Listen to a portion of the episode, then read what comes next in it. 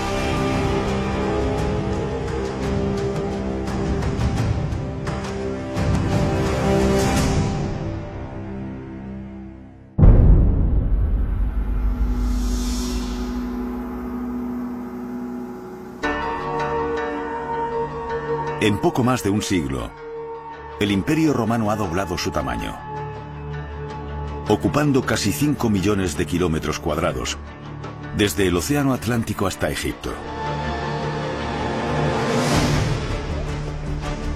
La ciudad de Roma crece rápidamente. Y cuenta ahora con casi 5 millones de ciudadanos. Roma era una ciudad enorme, incluso según los criterios actuales. Y existía la certeza de que la infraestructura había sido un punto clave para su crecimiento desde el inicio. Y las proezas de su ingeniería habían sido ciertamente impresionantes. Hay carreteras que conectan Roma con lugares como el norte de África y la Francia y la España modernas.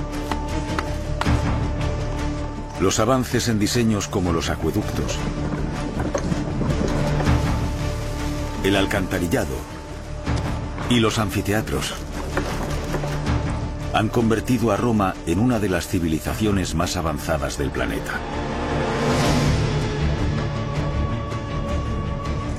Roma era más poderosa de lo que nunca había sido, y su poder no paraba de crecer en ningún momento. Estaba en el cenit de su poder. Así que, hablando en términos de su posición frente a otros poderes extranjeros, Roma era el mayor poder del mundo. El ascenso de Roma hacia una dominación global radica en su gran poder militar, constituido por casi 300.000 soldados. Los militares romanos dominaban el mundo occidental. No había nada que fuera comparable a ellos. El ejército romano ha librado una guerra contra los bárbaros en Germanía, esperando proteger sus fronteras.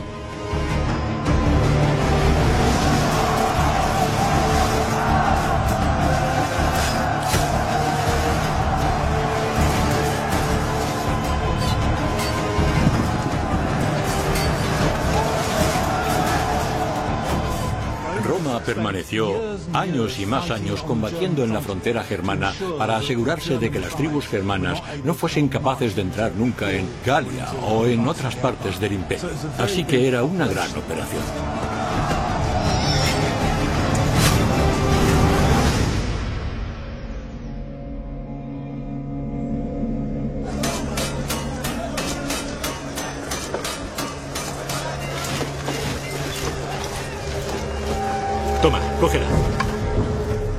Alto y con fuerza. Separa los pies. En los márgenes del campo de batalla crece el joven Calígula. Bien. Calígula pasó los primeros años de su vida, digamos que en la carretera, yendo de un campamento militar a otro. Su patio de recreo fue, en realidad, la más violenta arena bélica de todas. El pequeño Calígula se cría en un hogar tremendamente privilegiado, un lugar de grandes esperanzas, porque era el hijo de un gran general. Y su padre no era únicamente un gran general, un hombre de honor, sino que era el sobrino del emperador que reinaba en Roma. El padre de Calígula es el líder más amado del ejército romano.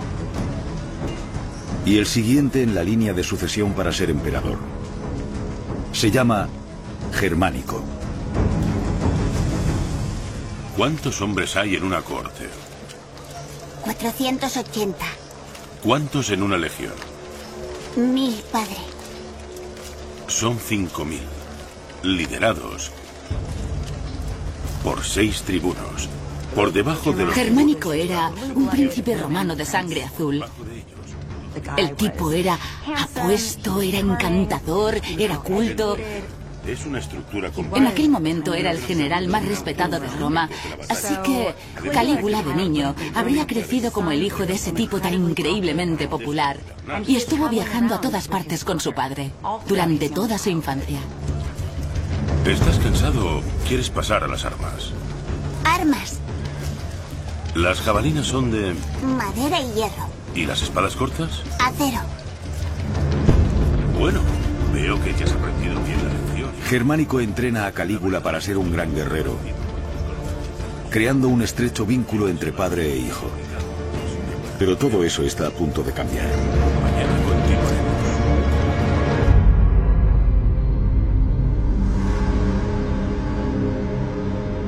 Mientras Germánico protege las fronteras de Roma, a más de mil kilómetros, el emperador reinante, Tiberio, trabaja para proteger su legado. Tiberio no era en absoluto un político nato, sino todo lo contrario. Le faltaba encanto en muchos aspectos, tenía muchos enemigos, se enfrentaba siempre al Senado. En definitiva, acabó por llevar a cabo el juicio y la ejecución de numerosos senadores. Bajo Tiberio, Roma vivió siempre sumida en un reinado de terror. Tiberio es solo el segundo emperador que ha tenido Roma. Pero pasa parte de su reinado a la sombra de su predecesor. El emperador anterior, Augusto, fue el más grande emperador que tuvo Roma en toda su historia. El que consiguió hacer lo imposible. Reconcilió a Roma entera, reconcilió a todas las provincias. Y por otra parte, el emperador Tiberio fue el emperador de la austeridad. No había nada del glamour de Augusto, no quería impulsar al imperio hacia adelante.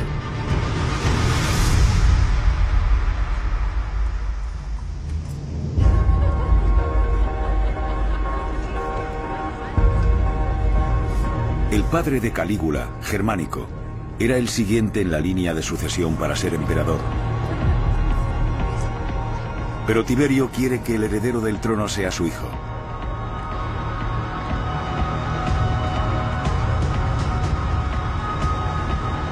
Y da la orden de deshacerse de Germánico.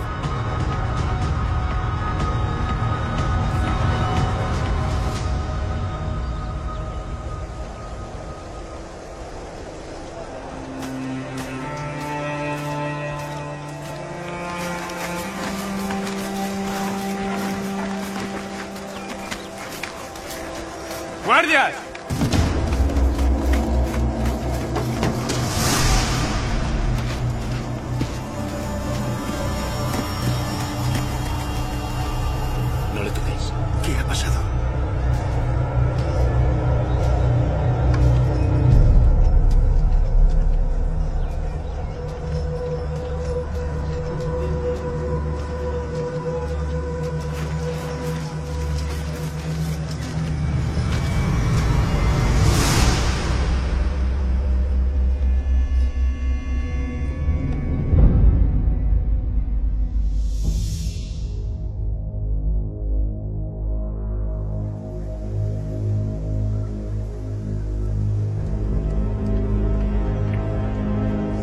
Calígula solo tiene siete años cuando su padre muere de forma repentina, dejándole a él, a sus dos hermanos y a sus tres hermanas sin padre, y al imperio romano sin un sucesor designado al trono. Germánico, el padre de Calígula, era muy, muy popular y a menudo se le considera el más grande emperador que Roma nunca tuvo. Cuando el padre de Calígula murió, la vida se volvió mucho menos cómoda.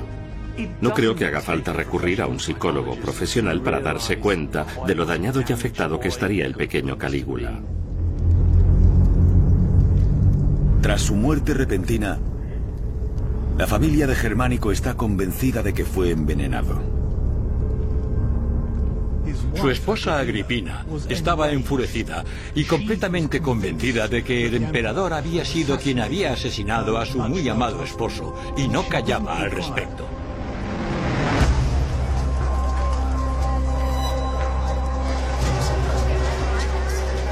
La madre de Calígula era una maestra en movilizar a la opinión pública. Una de las cosas que hizo entonces fue llevar a Roma a un estado de histeria tras el supuesto asesinato de su esposo germánico y era considerada muy peligrosa. Con Agripina difundiendo que Germánico había sido asesinado, el pueblo de Roma se vuelve contra su emperador.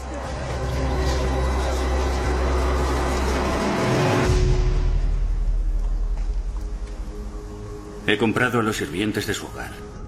Dirán que los hijos te traicionaron. El Senado los declarará culpables. Y los haremos ejecutar.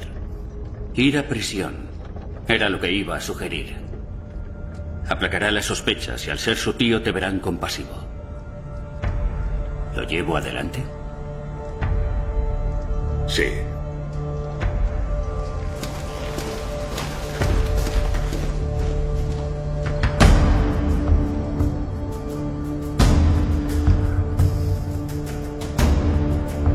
Temiendo una revuelta, Tiberio sabe que no tiene otra elección que conseguir silenciar a Agripina.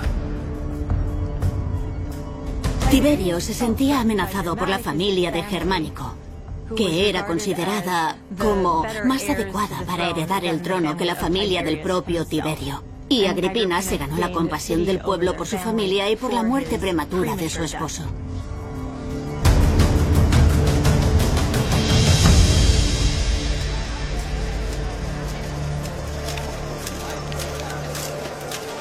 Pediré otro más para ti. Por favor, trae otro. ¡Uy! ¡Uy!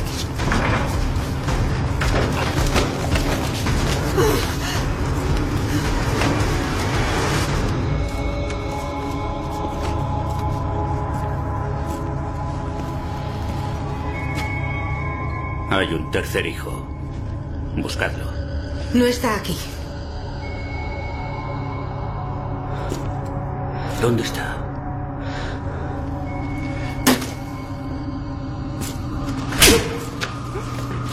Llevaosla.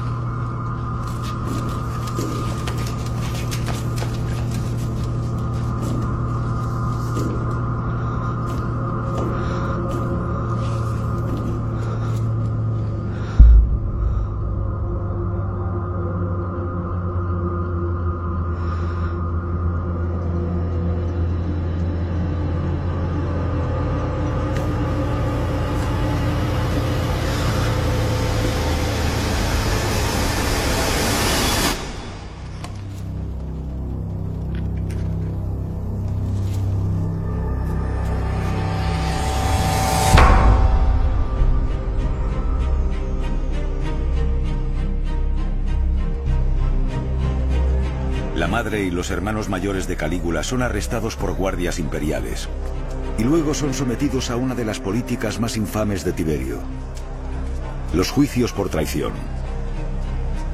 Si hubiese que apuntar a un solo aspecto del reinado de Tiberio que le hiciera menos popular que cualquier otro gobernante, serían los juicios por traición.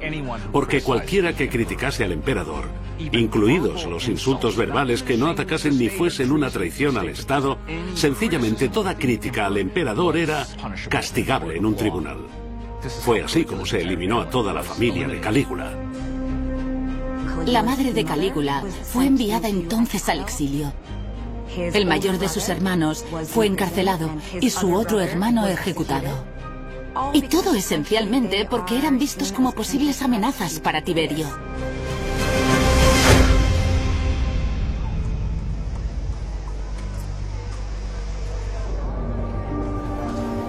Calígula y sus tres hermanas menores pasan a vivir con su abuela. Bajo estrecha vigilancia de los soldados de Tiberio, ignorando cuándo el emperador decidirá eliminarles. Es complicado calcular cuán difícil sería la infancia de Calígula después de aquellos acontecimientos. En cierto sentido era un hombre marcado en cada etapa. Su padre había muerto y él era mantenido bajo arresto domiciliario en Roma. Así que crecería pensando a medianoche tal vez llamen a la puerta y alguien con un cuchillo me mate.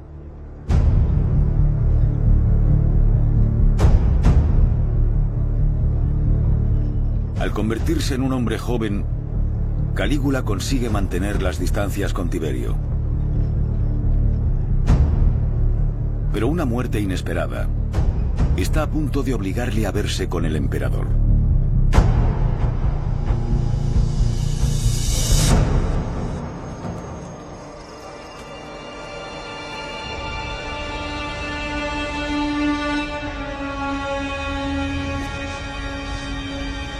En el 23 después de Cristo, Druso, el hijo de Tiberio, muere repentinamente a los 35 años.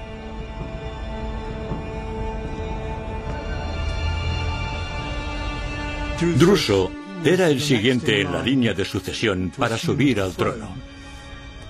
Y tras la muerte de su hijo, Tiberio se quedó tremendamente conmocionado.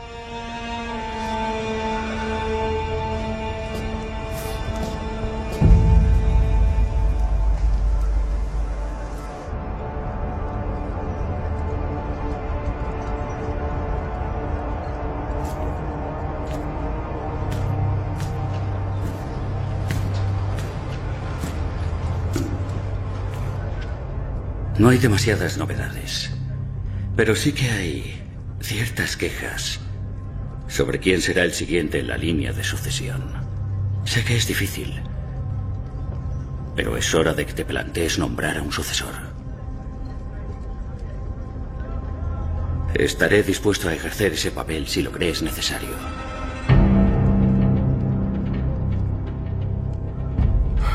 Deja que lo piense.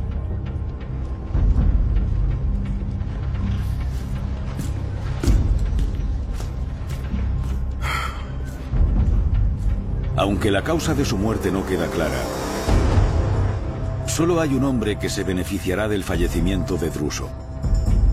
El prefecto de la Guardia Pretoriana, Sejano. Sejano se presentaba únicamente como un leal aliado y sirviente de Tiberio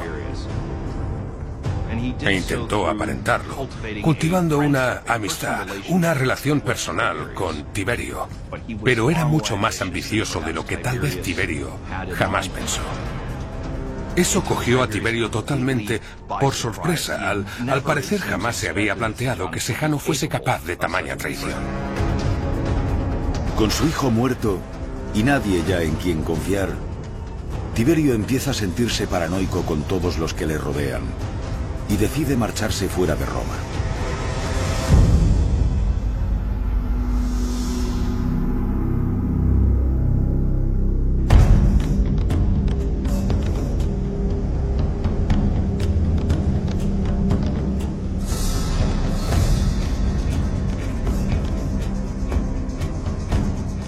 Cualquiera se hubiese sentido paranoico en el palacio en aquellos momentos. Así que Tiberio decide enviarse a un exilio autoimpuesto en la isla de Capri y no vuelve a pisar jamás la ciudad de Roma durante el resto de su vida. Tiberio trabaja rápidamente para elegir a un nuevo sucesor.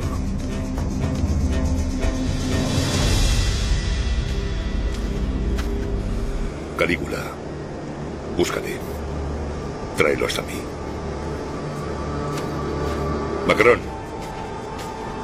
Que nadie lo sepa.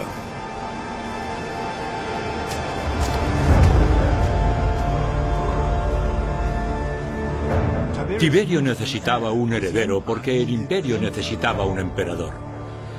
El imperio necesitaba a alguien que lo dirigiera.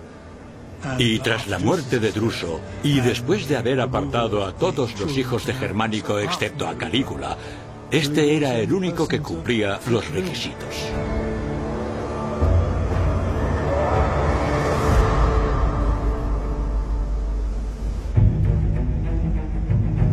Ahora lejos de Roma, Tiberio se oculta sigilosamente en su lujosa villa de Capri.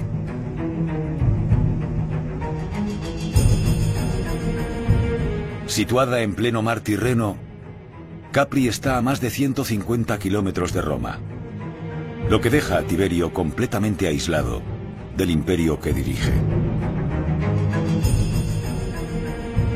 Tiberio vivía en una villa modestamente conocida como Villa Jovis, la villa de Júpiter, como si Tiberio fuese algún tipo de dios. Esa villa está encaramada sobre un acantilado en uno de los extremos de la isla. Es un lugar muy hermoso y dramático. Y Tiberio se entregó a una vida de absoluta decadencia.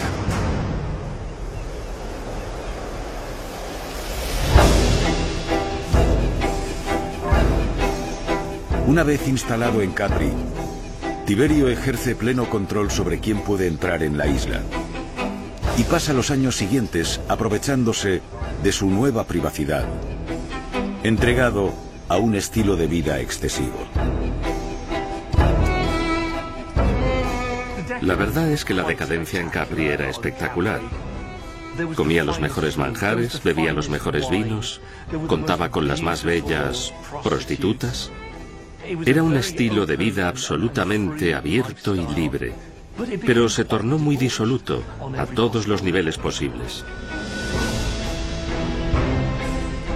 Las historias que oímos sobre los acontecimientos en Capri son un fiel reflejo de lo poco que Tiberio parecía gustarle al pueblo romano. En esas historias se le presenta como alguien raro y estrafalario, le gustaba tener a su alrededor a personas practicando sexo de varios y diversos modos.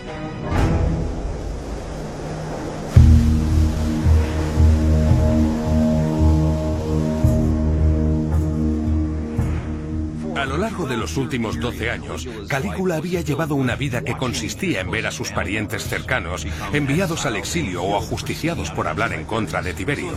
Así que en el año 31 después de Cristo, cuando fue llamado a la isla de Capri, podemos imaginarnos el temor, la aprensión que debió de sentir en ese momento.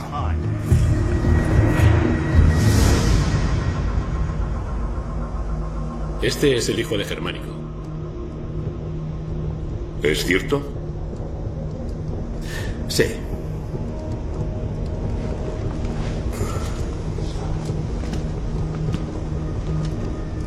Me culpas de la muerte de tu padre, ¿no es cierto? Tu madre siempre lo hizo. Y has pasado toda tu vida creyendo que yo era el responsable. Yo no maté a tu padre. Fue él. Es el responsable de la muerte de tu padre. El hombre que envenenó a mi hijo.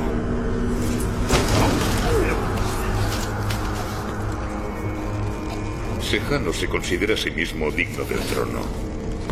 Y de uno en uno se ha deshecho de los que se interponían en su camino. Yo no soy el hombre que crees que soy.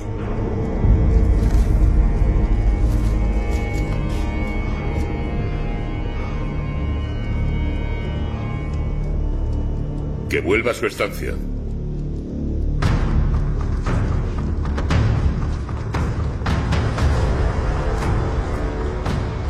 No cabe duda de que en su inicio la relación entre Calígula y Tiberio estaría cargada de grandes dosis de sospecha, de paranoia. Calígula era un joven que ahora tenía que vivir con el tipo que le había destrozado la vida hasta ese momento.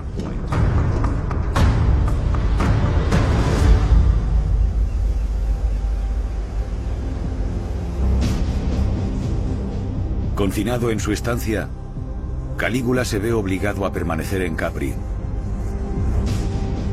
Ahora solo puede esperar a ver qué planes tiene Tiberio para él. Calígula era un rehén en Capri, y de haberle causado problemas al emperador, este se habría deshecho de él. Mantén a tus amigos cerca y a tus enemigos más cerca aún.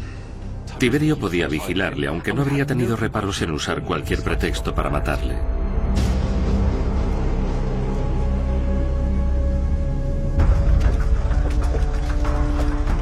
Con Tiberio aislado ahora en Capri, el pueblo romano se ha quedado sin su líder. Y eso provoca daños irreversibles a su reputación como emperador. Tiberio decidió desaparecer en la isla de Capri y gobernar desde la distancia. No obstante, su retiro no fue bien recibido por la gente. Y luego todos los rumores de extraños tejemanejes en la isla tampoco ayudaron demasiado a mejorar su reputación. Tiberio gobernaba del modo que él creía que el imperio precisaba en aquel momento, pero no se esmeraba mucho en velar por los intereses de sus ciudadanos. Era el toque público que le faltó a Tiberio en cada etapa de su carrera. Y cuando se retiró a Capri fue como decir al Senado, que os den.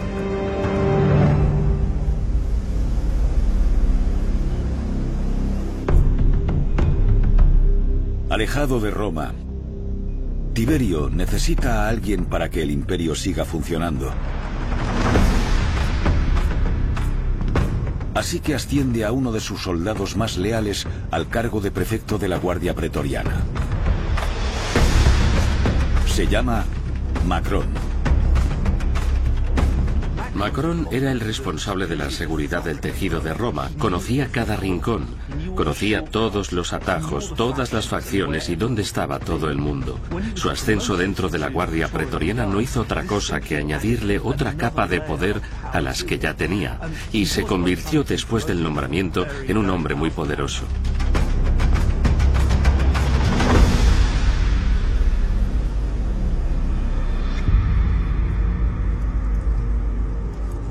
Temeroso de su destino, Calígula no tiene otra opción que seguir esperando, prisionero en la isla de Capri. Pero no es el único residente en la villa del emperador. El nieto de 12 años de Tiberio, Gemelo, también vive en el palacio. ¿Sabes por qué está aquí Calígula? Le he hecho venir aquí porque no estás preparado. Pero soy tu nieto. Eso no importa. Lo único que vería la gente es a un mocoso mimado sentado en el trono, incapaz de gobernar un imperio. Sí, soy capaz. ¿Crees que si Calígula accede al poder, te dejará vivir? Tú ya no posees el lujo de la infancia.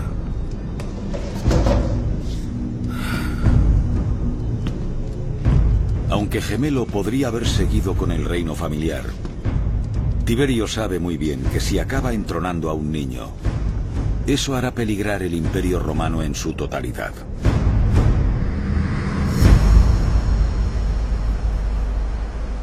El Senado está esperando que nombre a un heredero. Tu primo gemelo es la elección más obvia.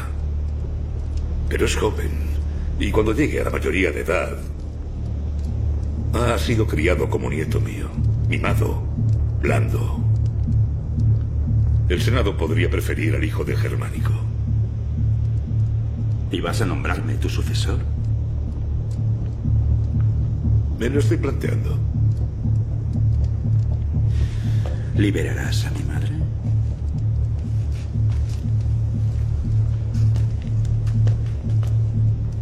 Gánate mi confianza. Y lo haré. Calígula era increíblemente inteligente, era muy espabilado. Así que cuando es llevado a Capri, hay que imaginar que en todo momento intenta averiguar cómo puedo sobrevivir yo a esto.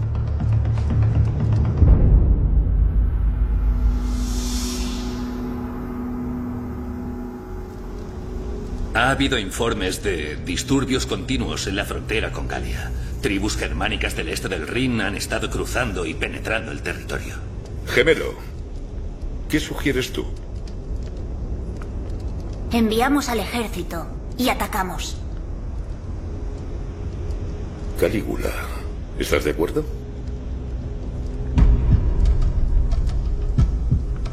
Lo último que queremos es una guerra a gran escala con Germania. Podríamos enviar una legión a esa frontera, estacionarla en el margen oeste, con órdenes estrictas de no cruzar. Su presencia debería disuadir a las tribus de invadirnos. asegúrate de enviar una legión al Rin con órdenes estrictas de no cruzarlo.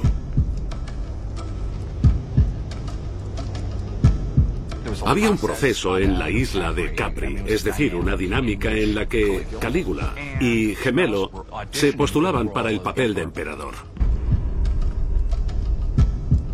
Es difícil no apiadarse de Gemelo, el nieto de Tiberio. Él debería haber sido, sin duda, el sucesor natural de Tiberio, aunque también hay que destacar que Gemelo no contaba con la misma preparación que el joven Calígula.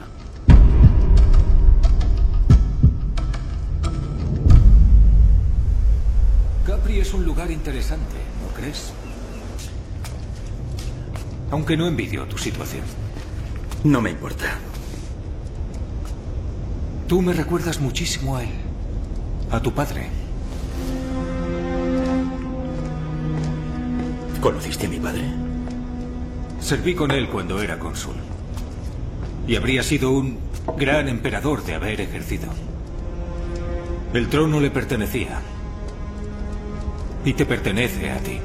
Era lo que Augusto deseaba. En su lugar, nos hemos quedado con un anciano demente y depravado que lleva el imperio a su ruina. Si el Senado tiene voz y voto, tú serás quien herede el trono de Roma. Cuanto antes mejor.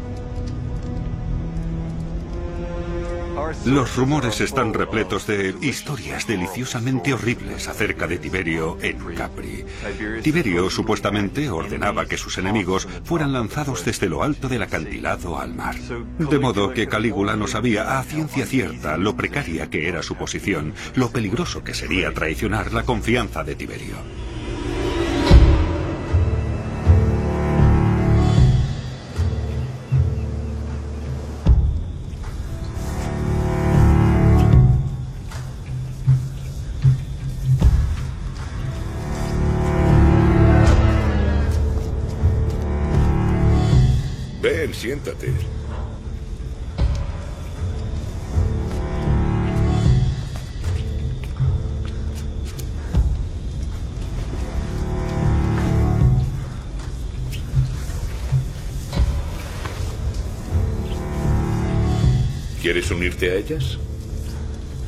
Si quieres ser emperador algún día, debes saber lo que significa vivir como tal.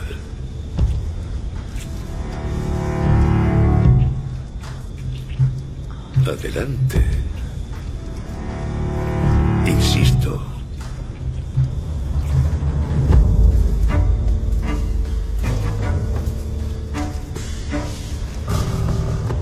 Tiberio llamó a Calígula para formarle y pasarle un poco de su enorme sabiduría.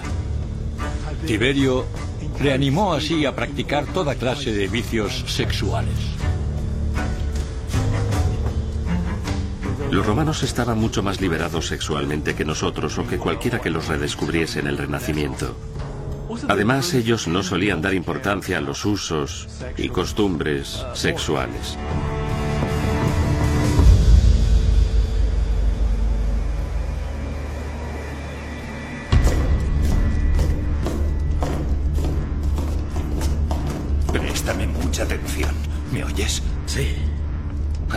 Cuando te lo pidan. Di la verdad. Y no muestres emociones. ¿Entendido? Sí.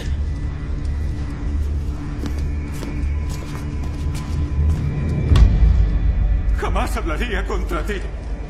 Jamás. Te lo juro. Ella miente. No es cierto. ¿Qué te dijo?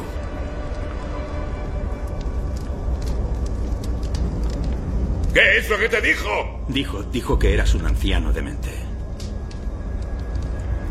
Y que si del Senado dependiese, yo sería el que debería heredar el trono. Cuanto antes mejor.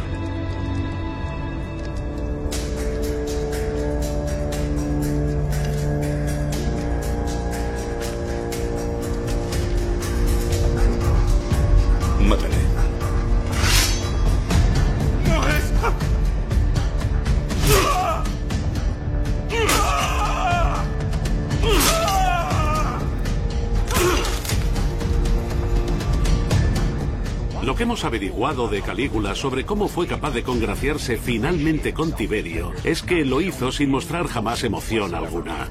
Tiberio era conocido por su disimulo, por su hieratismo, y Calígula intentó ser más Tiberio que Tiberio. Al vivir bajo el techo del emperador Tiberio, todo era susceptible de ser temido.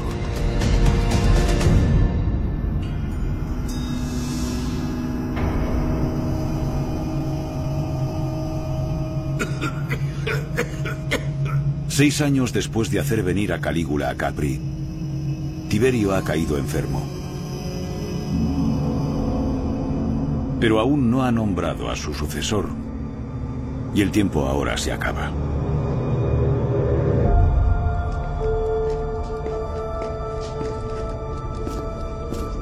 Dímelo, sinceramente.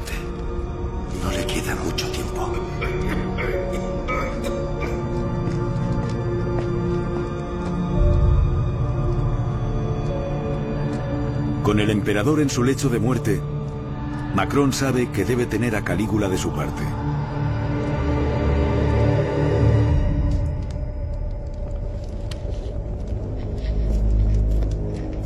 Lamento interrumpir. Sí. ¿Qué quieres?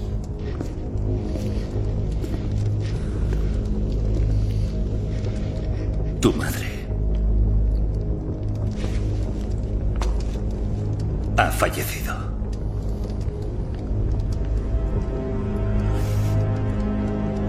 ¿Cuándo? Hace unos años. Acabo de enterarme.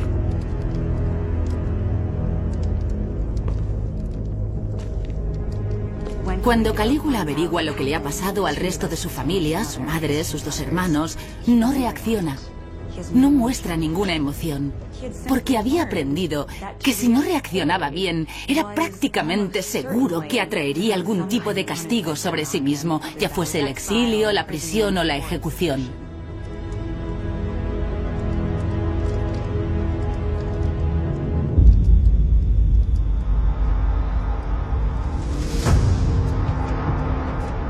Cuando Calígula llegó a Capri, el nieto de Tiberio, gemelo, era un niño de 12 años consentido que creía tener derecho al trono.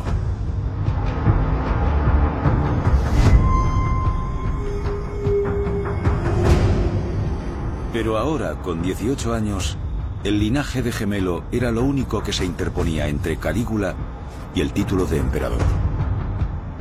La verdad es que Calígula es querido por el pueblo romano. Calígula tiene mucho abolengo, tiene historia, y lo único que necesita hacer en realidad es aparecer.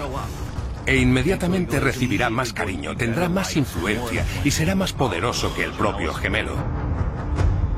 Al considerar a Gemelo como su heredero, Tiberio solo está intentando comprarle algo de tiempo a su nieto, porque la realidad es que si no se convierte en Princeps, Gemelo podría ser asesinado dado que causaría problemas.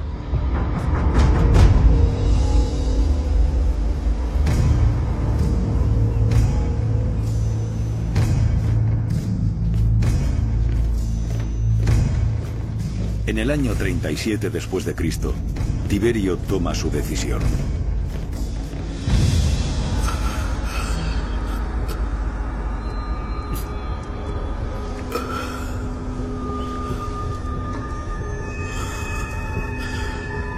Mañana en el Senado se leerá mi última voluntad. Para que no haya confusión sobre mis intenciones. He decidido que los dos reinaréis juntos como hermanos.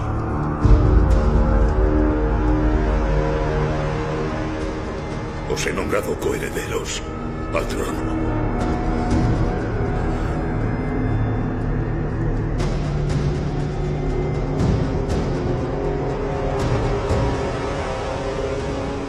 Tiberio tenía que saber que no se puede dividir un imperio en dos. Creo que decidió dejarlo en manos del destino, esperando que de algún modo se resolviera. Calígula puede ahora elegir o respetar los deseos de Tiberio y compartir el trono, o deshacerse de la única persona que se interpone en su camino para convertirse en emperador.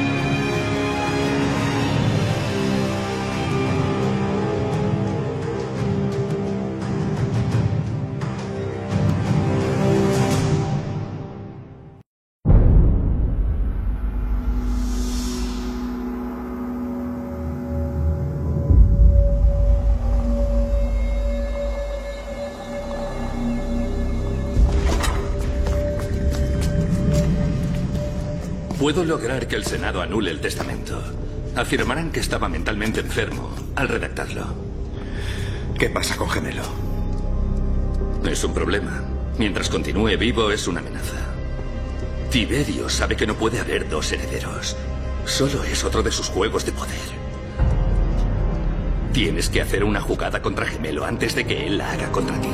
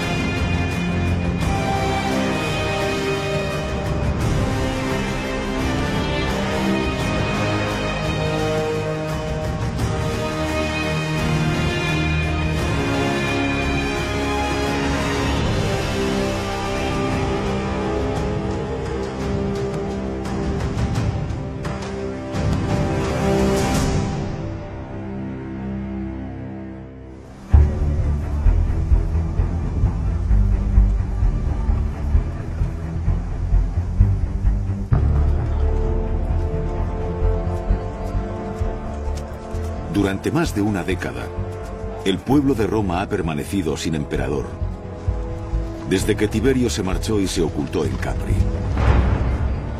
Es la primera vez en la historia de Roma que un emperador abandona a su pueblo. Y ahora, la ciudad de Roma empieza a deshilacharse.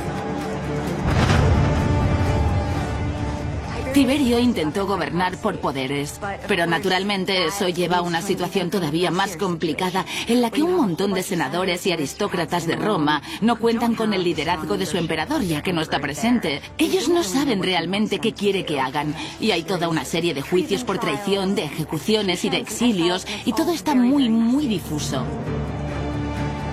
Con el estado de Roma al borde del caos, el pueblo romano no tiene ni idea de que el reinado de Tiberio está a punto de terminar.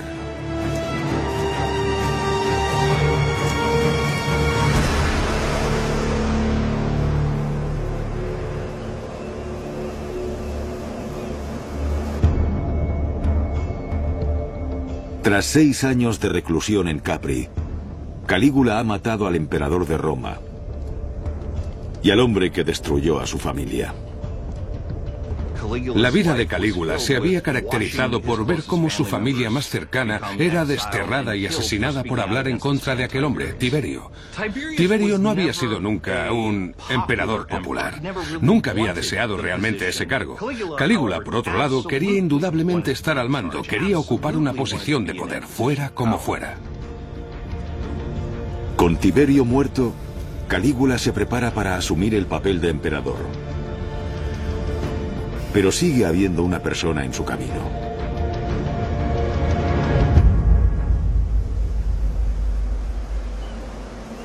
Si vas a matarme, hazlo ya de una vez. Dejadnos.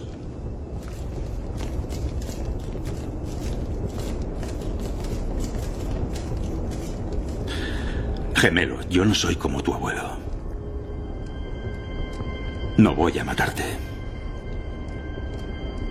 Entonces, ¿has pensado en enviarme al exilio?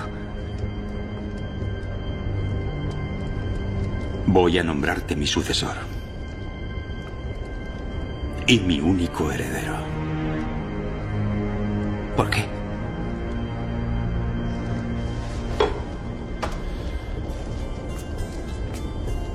Tiberio casi destruyó a nuestra familia.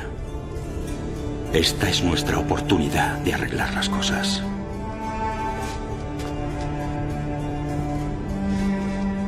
Al adoptar a Gemelo, Calígula básicamente dice, ¿sabéis qué? Este tipo podría ser mi rival, pero en cambio seré su padre adoptivo. Voy a velar por él y a ser su protector. En retrospectiva, Gemelo supondría una amenaza. Pero Calígula no quería agitar las aguas de buenas a primeras. No iba a seguir por el mismo camino que Tiberio. Era un chico bueno. Era lo más sensato que podía hacer en aquel momento.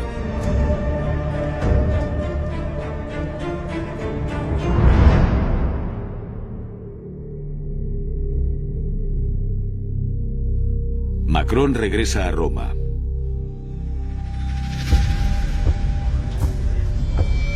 Y usa sus contactos para convencer al Senado de desestimar el testamento de Tiberio. Macron logró persuadir a uno de los cónsules, Dios sabe cómo, de declarar el testamento nulo y sin efecto. Solo entonces fue posible que el Senado ignorase el plan de cosucesión.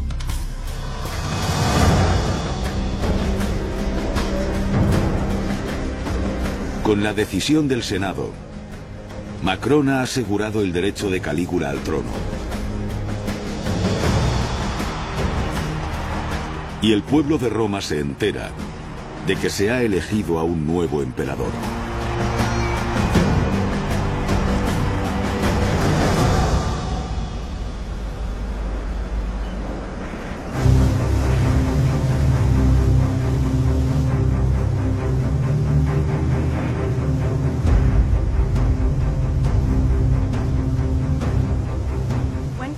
Calígula sube al poder, lo cierto es que hereda una situación bastante complicada.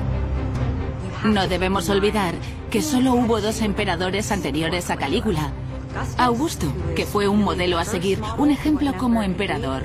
Y luego Tiberio, que mostró a mucha gente cómo no debía ser una persona que gobierna. Cuando se informó inicialmente del fallecimiento del emperador autoexiliado, las masas romanas se alegraron y lo celebraron. El pueblo romano odiaba a ese hombre. Y la idea de que Calígula podía haber matado a Tiberio solo le hizo ganar más popularidad entre los romanos.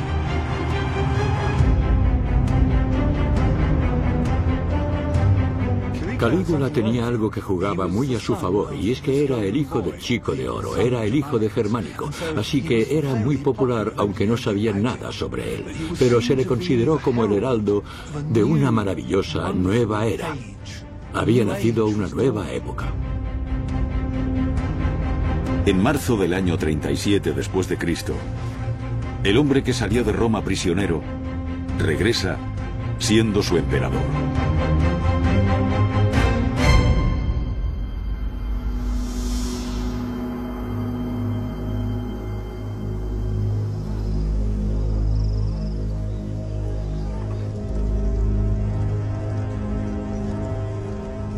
Con la ayuda de Macron, Calígula ha introducido una nueva era para Roma. Pero un remanente del reino de terror de Tiberio podría cambiarlo todo.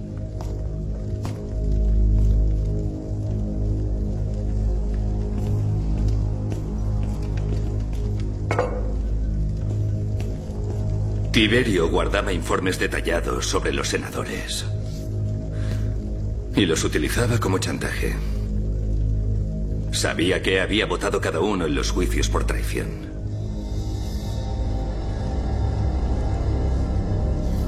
En ellos están las vistas de tu madre y tus hermanos. Te los dejo. Recién llegado al trono, Calígula aún no se ha dirigido al Senado. Pero ahora sabe quiénes de ellos enviaron a su madre a la muerte. Calígula, como todo nuevo emperador romano, debía buscar apoyo donde pudiese. Pero el Senado siempre había sido peliagudo. La opinión de la élite podía suponer el fracaso de un emperador y el Senado englobaba a las mismas personas que habían perseguido a su propia familia. Tras su partida a Capri, Tiberio deja el control en manos del Senado. Y durante diez años, este dirige Roma sin ningún tipo de gobierno, ejerciendo un enorme poder. Pero Calígula quiere demostrar que él es una nueva clase de emperador. Y ahora tiene todo cuanto necesita para vengar la muerte de su madre.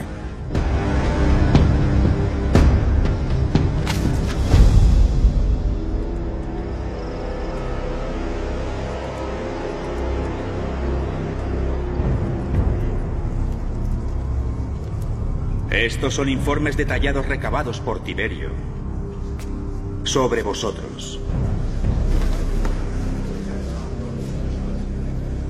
Tiberio utilizó estos informes para influir en vosotros, para comprar vuestra lealtad, para manipularos. Relatan lo que votasteis en todos los juicios por traición. Y eso incluye los de mi madre y mis hermanos.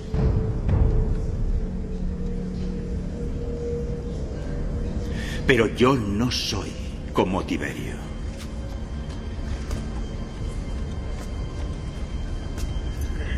Y haré las cosas de otro modo.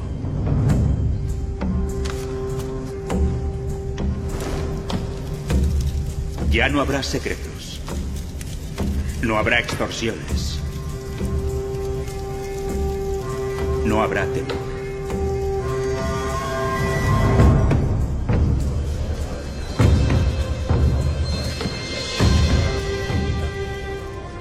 Calígula decidió dejar volver a los desterrados, a todas las personas que habían ofendido al anterior emperador. Así que había que desechar las pruebas, la tristeza, las quejas y también las injusticias del anterior reinado para poder avanzar.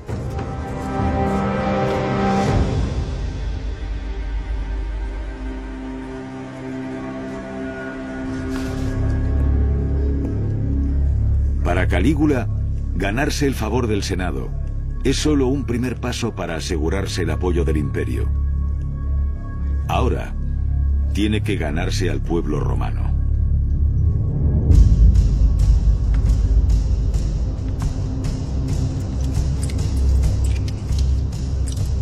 Durante los primeros meses de su mandato no cometió ni un solo error. No tardó mucho tiempo en darse cuenta de que lo primero que tenía que hacer era asegurarse el favor del pueblo.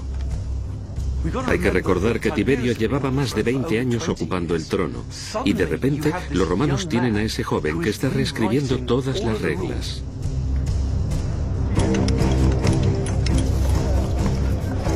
Ordena que se construya un nuevo anfiteatro en su honor. Y reinstaura una tradición romana olvidada durante más de una generación.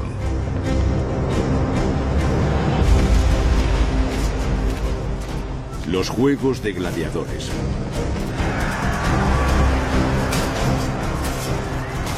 Los juegos que organizó Calígula fueron el primer gran evento con gladiadores que los romanos habían visto en más de una generación.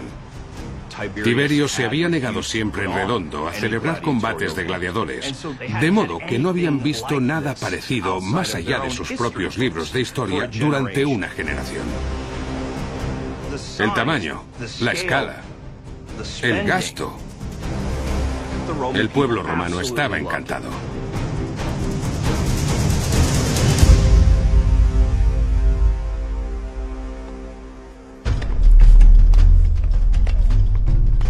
Mientras su popularidad aumenta, Calígula decide poner en marcha otro plan para revitalizar la propia ciudad de Roma.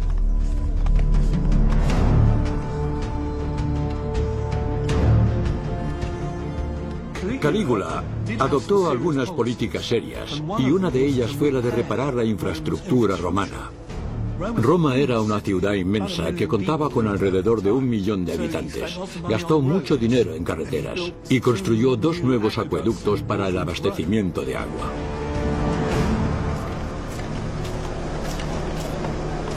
Hay un hombre que quiere verte. Dice que es tu tío.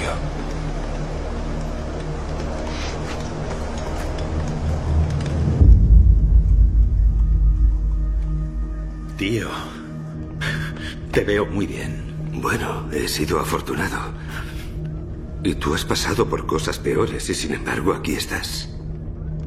Si tu padre viviese estaría orgulloso de ti.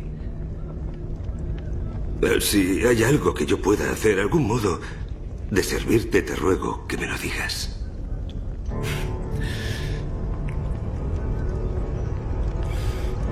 Mis hermanas. Quiero que volvamos a estar juntos. Para mantener el imperio en la familia, Calígula nombra a Claudio como su cónsul romano. Claudio era el hermano menor del padre de Calígula, Germánico. No había conseguido ganarse ningún prestigio durante su etapa de juventud de modo que cuando Calígula decidió nombrarle como su cónsul romano a la edad de 56 años, Claudio obtuvo realmente su primer cargo administrativo en el imperio.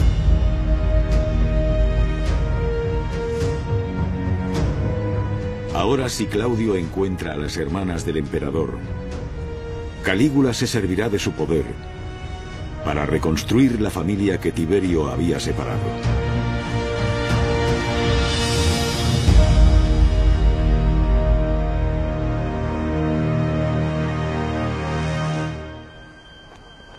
Un brindis por mis hermanas, las tres mujeres más hermosas que han bendecido a Roma. Cuando su madre y sus hermanos fueron arrestados, sus hermanas, Drusila, Libila y Agripina, fueron perdonadas. Pero aunque compartieron infancia, Calígula no las ha visto en casi una década. Agripina, Drusila y Libila casi parecen como un grupo musical femenino del mundo romano, siendo una de ellas la guapa, la otra la extrovertida y la tercera la callada. Pero cada una de ellas era muy poderosa a su manera y todas eran ambiciosas. Drusila casada. Eres un hombre afortunado, le pido. Drusila era sin duda la hermana favorita de Calígula. Dicen que era la más hermosa. En un momento dado, Calígula quiere incluso convertirla en su heredera, mostrando de esa forma lo mucho que confiaba en ella. Sabemos muy poco sobre la hermana de Calígula, Livila. Puede que fuera bastante tímida. Las fuentes no nos dicen mucho acerca de Livila. Ella básicamente vive a la sombra de su hermana mayor, Agripina. Tú siempre intentabas mantener la paz. Y tú nos mantenías a raya, escupiendo órdenes como un general. Un líder nato. De las tres hermanas de Calígula, Agripina era de lejos la más ambiciosa. Desde muy joven se vio que aspiraba al trono y que sentía avidez por ocuparlo algún día. Cuando Calígula subió al trono, decidió que tenía que convertir a sus tres hermanas en sus consejeras más cercanas. Eso es algo que nunca habíamos visto con anterioridad. Para promocionarlas, conformaban una parte fundamental de su imagen pública.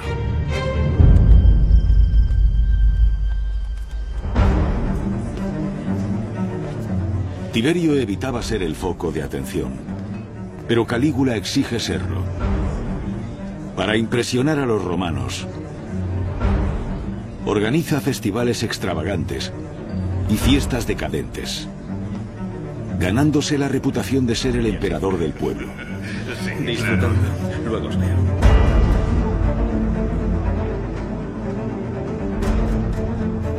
No debemos olvidar que Roma, en realidad, llevaba casi 11 años sin ver a un emperador vivito y coleando, porque Tiberio estaba en Capri.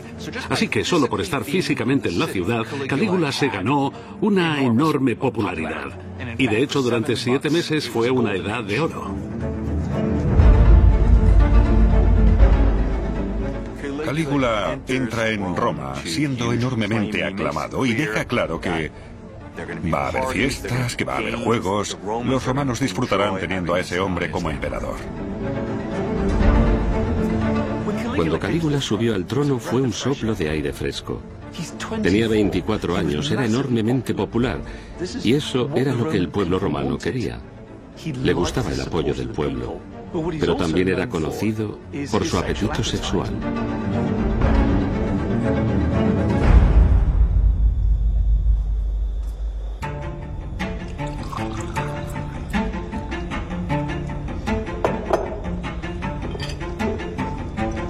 ¿Vino? A tenor de las historias que se leen sobre Calígula, tenía sexo con quien quisiera, donde quisiera y cuando lo quisiera.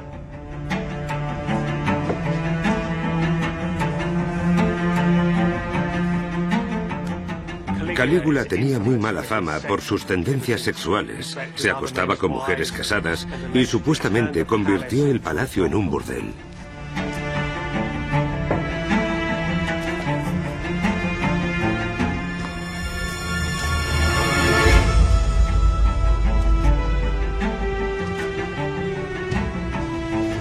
Nos han llegado historias de que Calígula convidaba a senadores y a sus esposas a grandes cenas y luego se llevaba a las esposas a sus aposentos y lograba lo que quería de ellas. Como cualquier joven de 24 años que tiene plenos poderes, seguro que hacía toda clase de cosas.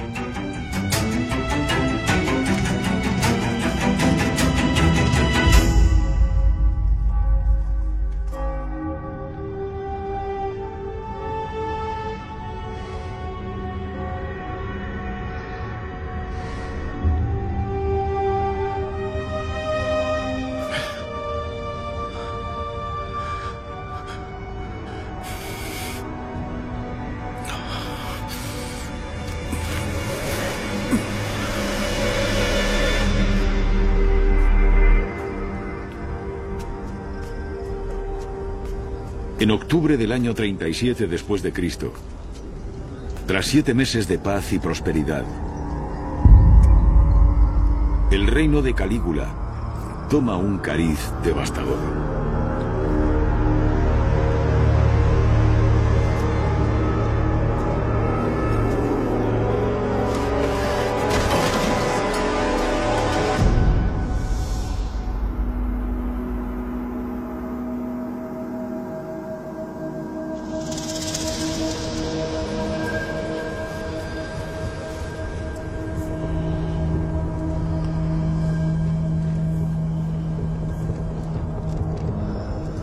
Sin previo aviso, Calígula cae en estado de coma.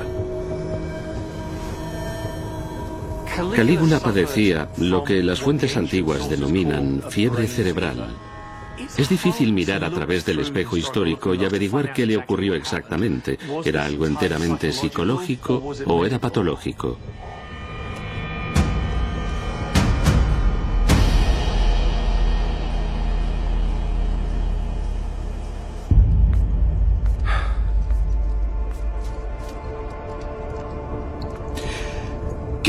Se recuperará.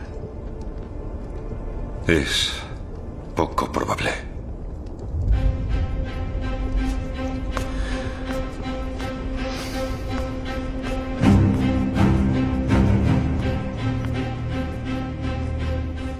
Macron debió de pensar, bueno, a ver, yo deseo que Calígula sobreviva. He puesto toda mi energía y mis esfuerzos en conseguirlo todo para él.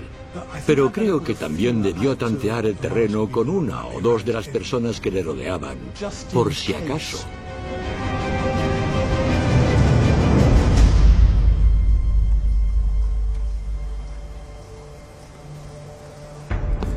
Tú eres el sucesor al trono. Él te lo dijo, yo estaba allí. El problema es que nadie lo sabe. Y nadie lo creerá si no actuamos inmediatamente. Su muerte solo es una posibilidad. Sí, pero aún existe. Debemos prepararnos. Roma debe prepararse.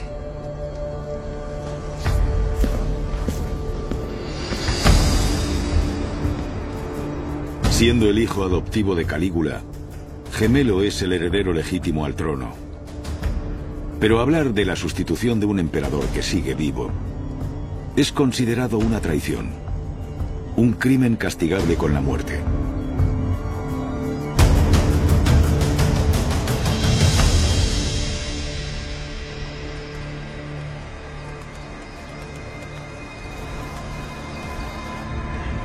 Con el corazón encogido debo deciros que el emperador ha enfermado.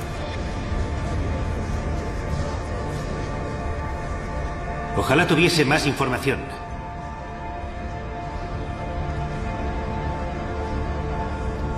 Pero si ocurriese algo, que sepáis que estoy dispuesto a aceptar la responsabilidad que se me ha otorgado.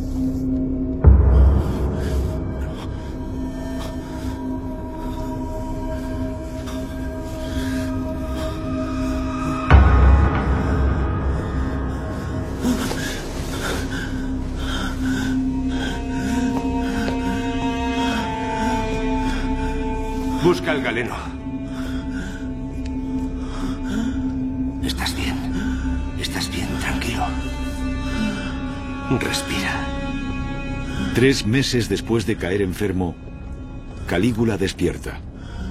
Estás bien.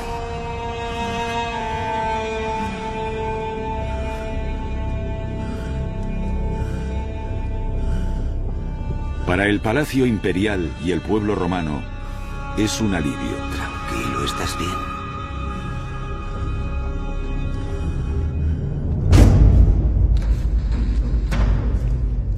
Pero para Macron, podría ser su sentencia de muerte.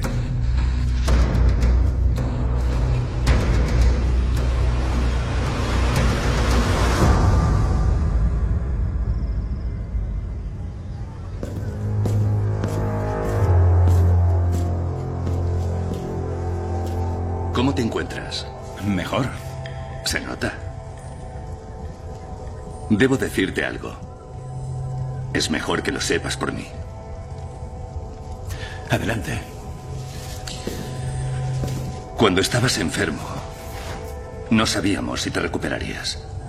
Nos preocupaba que otros se hiciesen con el poder. Gemelo y yo creíamos que era importante por el bien de tu familia calmar al Senado diciendo que los galenos creían que la fiebre pasaría. Pero que, si algo malo te ocurría, Gemelo estaba dispuesto a cumplir con su deber de sucesor al trono.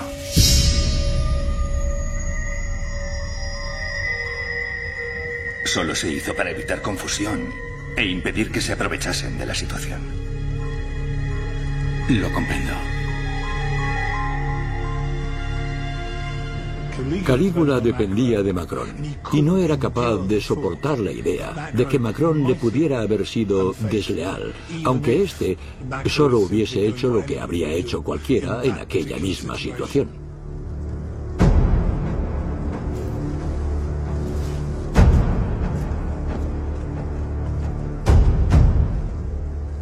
Primera vez, Calígula siente que ha sido traicionado por uno de sus hombres y al igual que su mentor Tiberio, empieza a volverse paranoico. Calígula, que había pasado el resto de su vida sin ostentar ninguna clase de poder, era ahora supuestamente el hombre más poderoso del Estado romano. Pero había visto de primera mano y había quedado bastante claro que Macron podría sustituirle.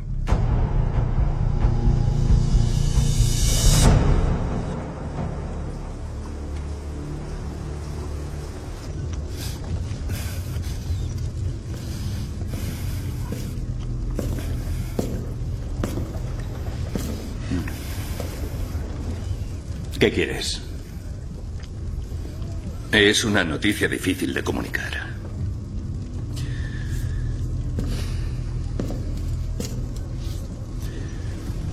Tu enfermedad apareció tan de repente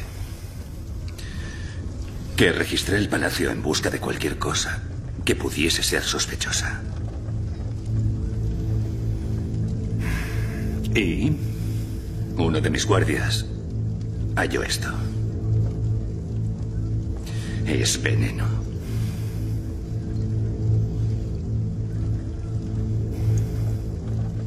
¿Dónde? En la estancia de Gemelo. Ocultó su resentimiento todo este tiempo.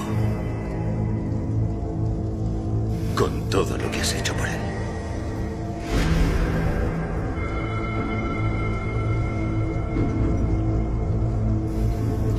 Lo siento.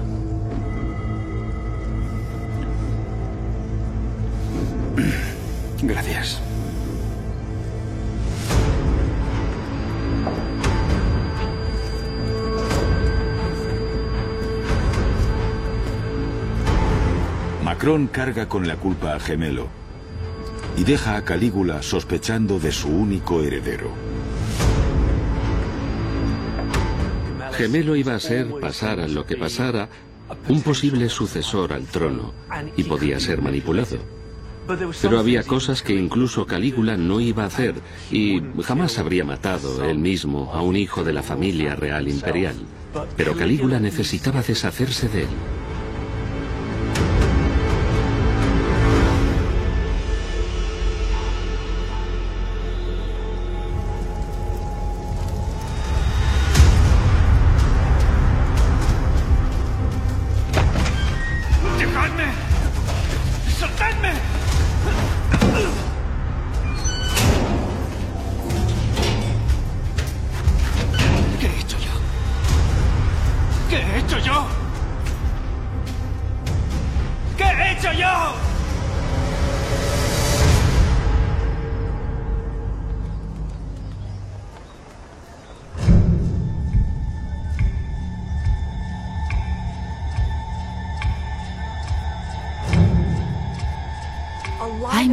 Cosas que parecen cambiar en el reinado de Calígula una vez este cae enfermo. Su enfermedad disparó algo en su cerebro. Podría decirse que su enfermedad le volvió receloso. Podría decirse que le hizo volverse loco. Pero según el antiguo derecho, él no podía asesinar a un descendiente directo del emperador. De modo que no podía ordenar su muerte abiertamente.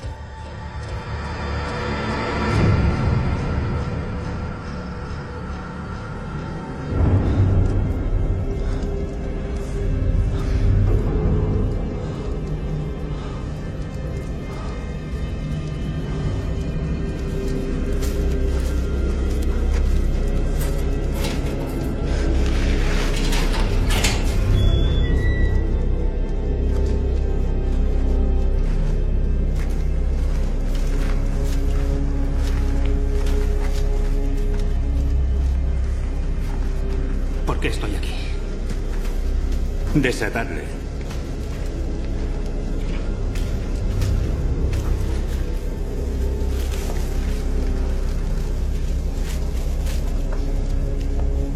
Entrégale tu espada.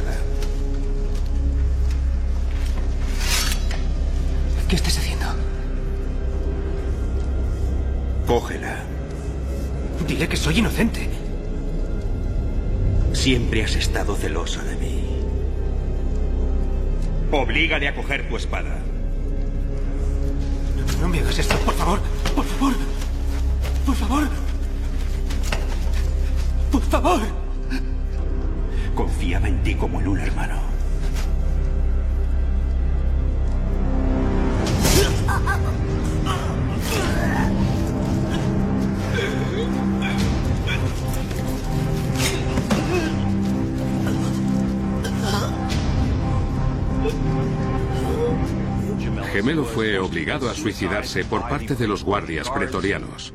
Desde el momento en que Gemelo demostró que podía convertirse en una amenaza real que cuestionara el poder de Calígula, ya no hubo argumento, no hubo conspiración. Fue sencillamente, es mi enemigo y morirá ahora.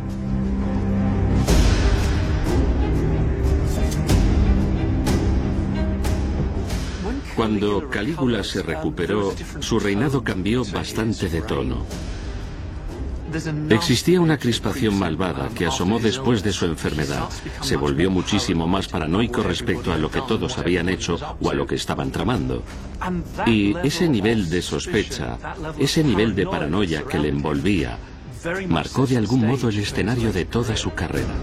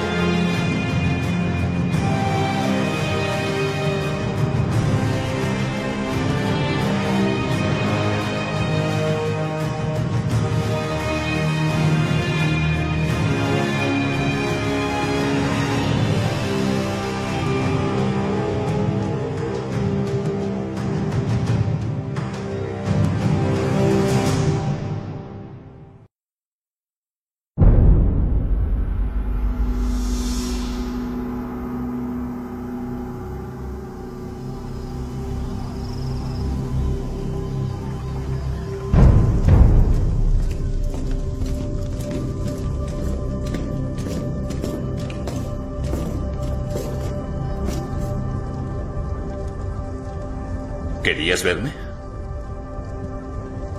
No dejo de pensar en gemelo. Hiciste lo correcto.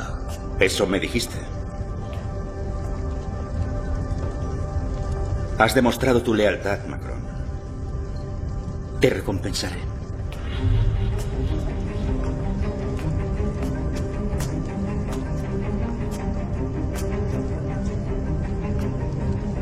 Has servido bien como jefe de mi guardia. Pero mereces más. Te lo has ganado. Y voy a nombrarte prefecto de Egipto.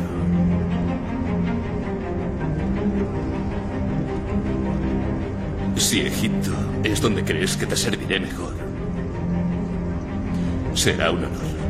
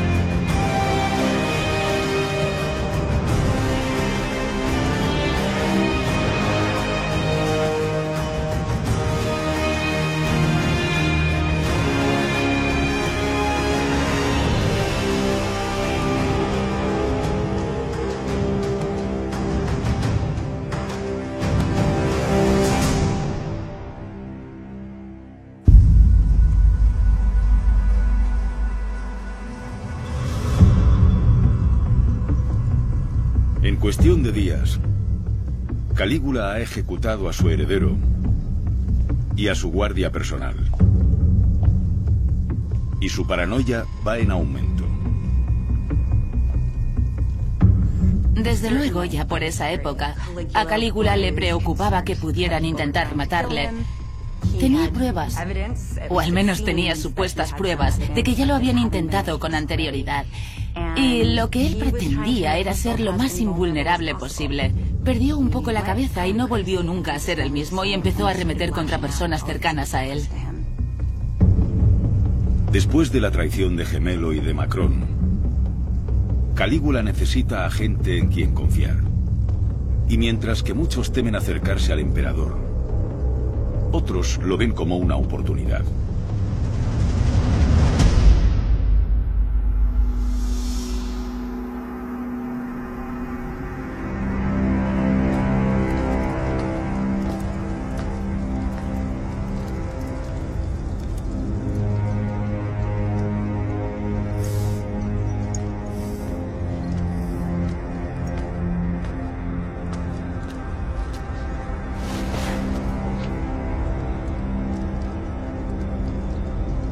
Sé cuánto confiabas en él.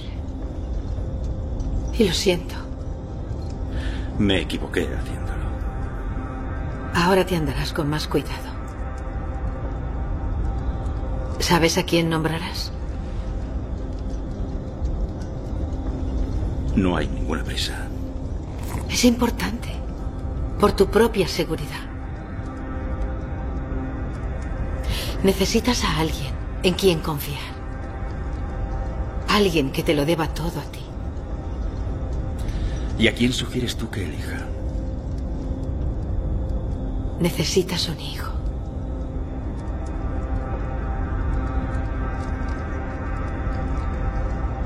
Y yo puedo darte uno.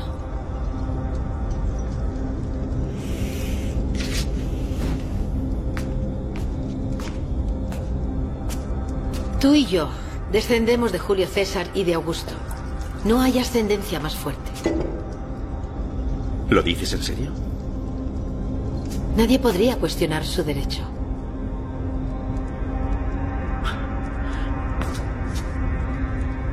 ¿Pero qué pensarían todos? Lo que tú les dijeras.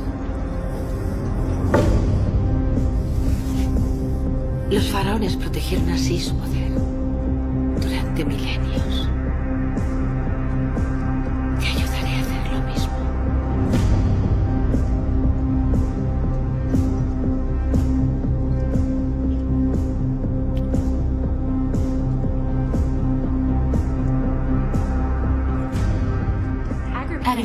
Sido recordada en la historia como una de las mujeres más ambiciosas y ansiosas de poder que ha habido cerca del trono imperial de Roma.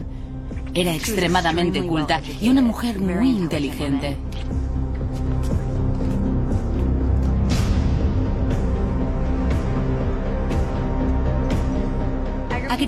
Poco corriente entre las mujeres de la Roma de la época, pero no lo era también necesariamente entre las mujeres de la familia imperial. Ella deseaba el trono y se esforzó toda su vida por conseguirlo.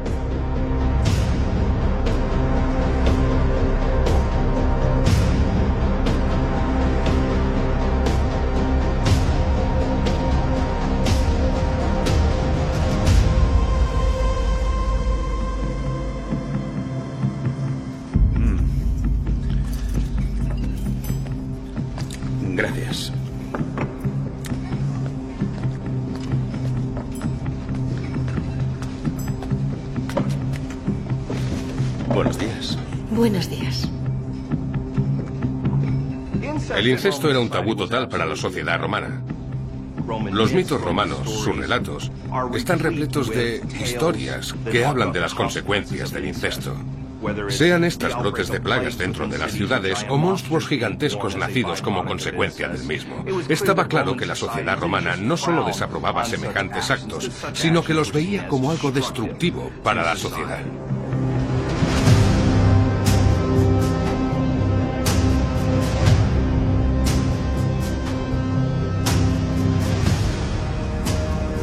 Aunque la relación podía comprometer su lugar en la sociedad, Por ser la madre del heredero, Agripina sería proclamada emperatriz y aseguraría su posición dentro de la familia imperial.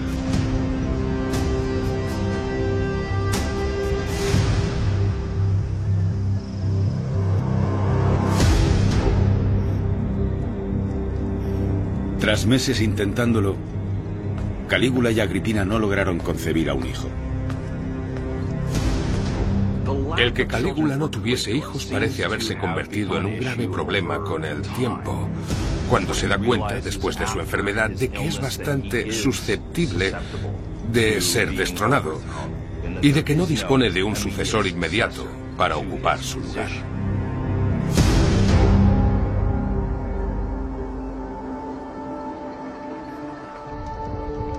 Decidido a producir un heredero, Calígula escoge a otra persona para ello. Date la vuelta. Venga.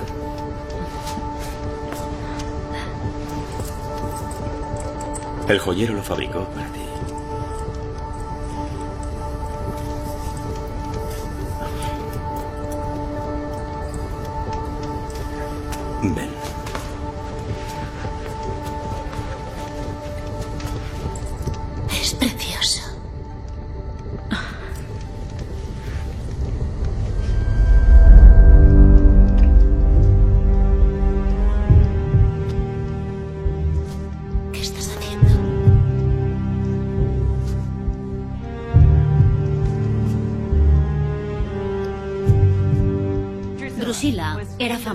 Su belleza.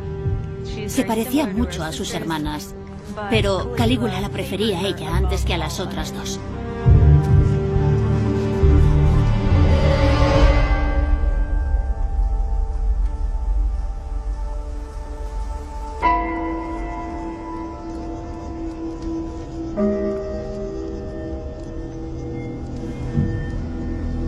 Calígula inicia una relación sexual con sus tres hermanas, esperando que una de ellas conciba a su hijo. El tema de las relaciones de Calígula con sus hermanas es algo que entusiasma tremendamente a los historiadores. El incesto se va produciendo a diestro y siniestro. La verdad es que valdría la pena cuestionar hasta qué punto tuvo lugar. En cualquier caso, solo querían asegurar su supervivencia. Sabían lo que significaba ser miembro de la familia real, sabían que si dejaban de prestar atención, morirían.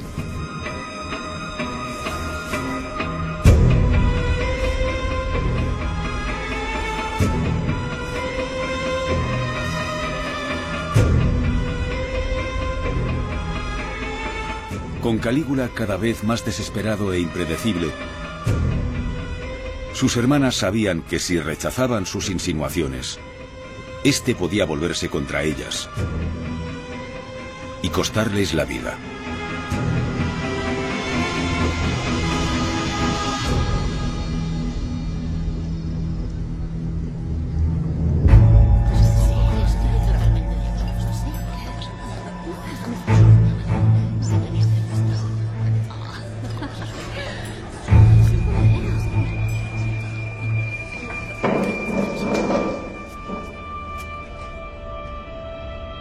Debemos celebrar algo.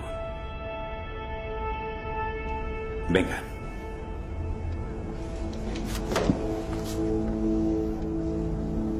No existe otra mujer más buena ni más hermosa en toda Roma. Por eso me emociona compartir la buena nueva con vosotros. Drusila y yo esperamos un hijo.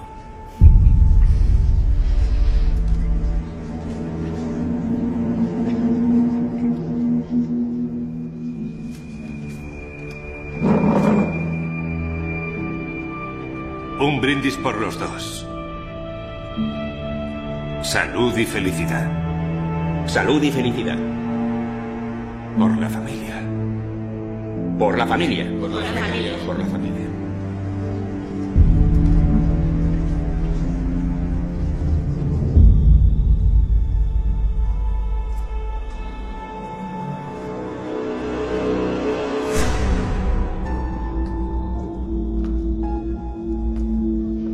Embarazo de Drusila es una noticia devastadora para Agripina y destruye toda posibilidad de convertirse en emperatriz de Roma.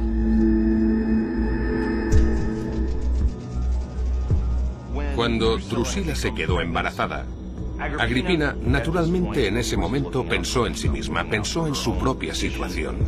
De modo que podemos ver desde la distancia que no solo era ambiciosa, sino que ya estaba urdiendo cómo volverse en contra de su propio hermano.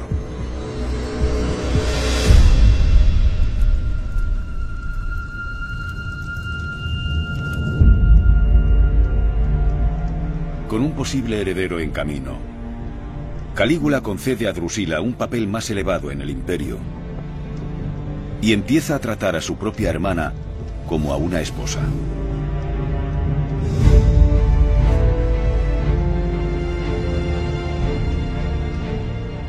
Drusila se convirtió en la jefa de la casa. Creo que para él era una forma de demostrar lo unido que estaba a su hermana y lo importante que era ella para su gobierno. Esto indica que Drusila tendría al menos conocimiento de las decisiones que tomaba como emperador. Y no hace falta mucha imaginación para saber cómo la prensa amarilla de la época o el simple cotilleo de la gente habría visto esa relación.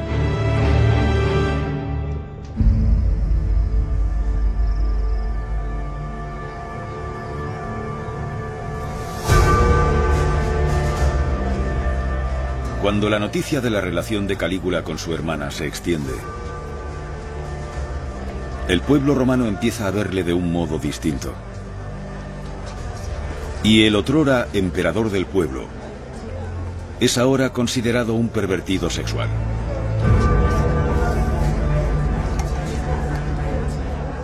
El incesto era considerado seguramente como el mayor tabú sexual en la antigua Roma.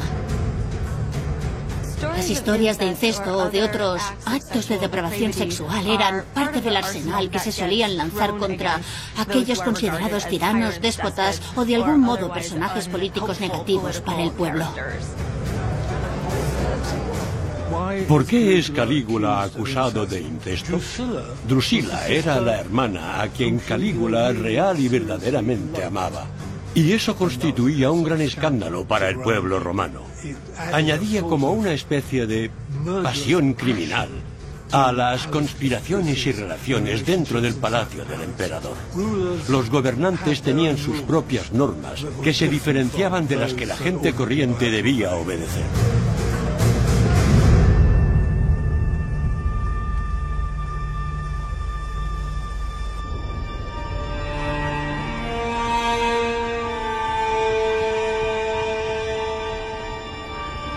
Mientras la opinión pública se tambalea, Drusila cae enferma.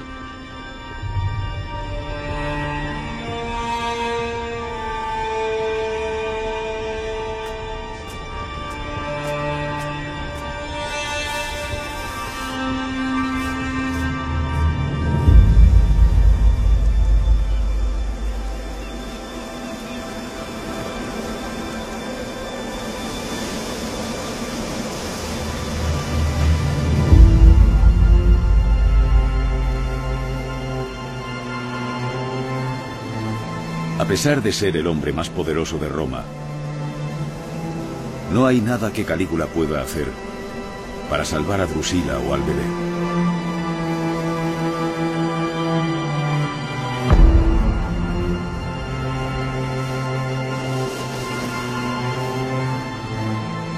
Y una vez más,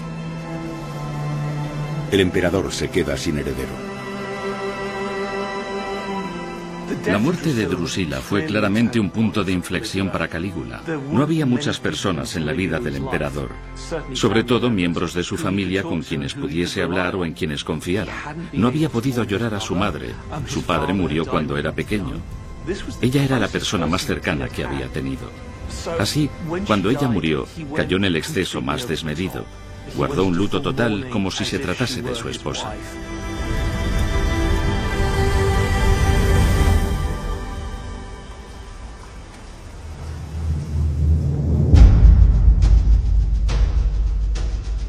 Después de la muerte de Drusila, Calígula se sume en una profunda depresión.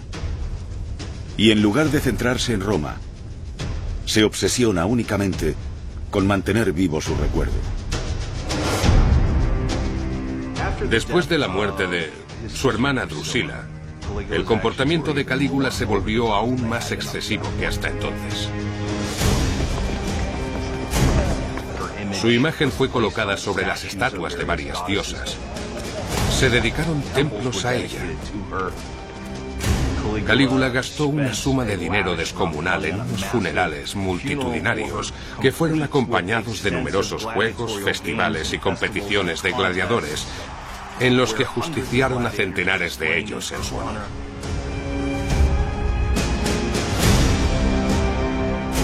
Calígula declara a Drusila diosa, como Venus y Juno.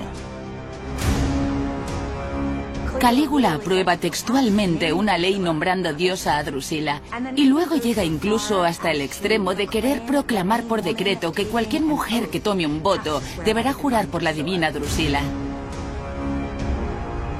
Ninguna mujer había sido convertida en diosa, ni siquiera la esposa de Augusto había sido proclamada jamás como tal. De modo que fue un momento muy, muy especial para la historia romana. Era algo que el mundo de Roma no había visto nunca.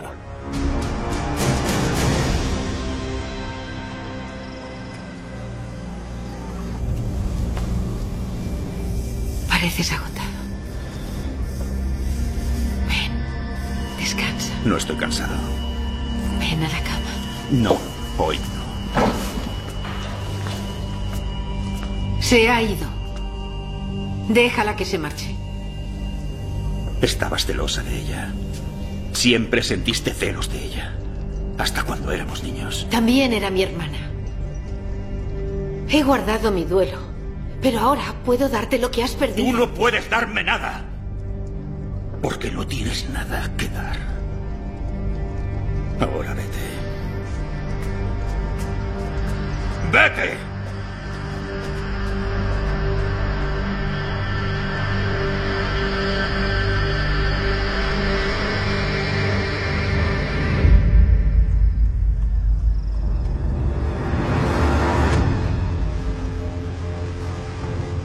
Con el paso de los meses, el dolor de Calígula no hace más que empeorar. Llevándole a un estado de locura. Y el pueblo de Roma sufre las consecuencias. Calígula no es como un hermano cualquiera. Es el emperador y puede llevar su estado de luto todavía más lejos. De modo que aprueba leyes que estipulan que durante ese periodo los romanos no pueden seguir ejerciendo muchos de sus quehaceres diarios.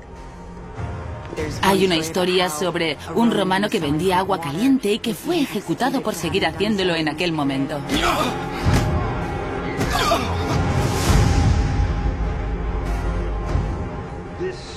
Los romanos no sabían muy bien cómo manejar semejante exhibición de abatimiento, porque no era ese el comportamiento esperado de un romano, y mucho menos el comportamiento del romano ideal. El emperador era algo muy inusual.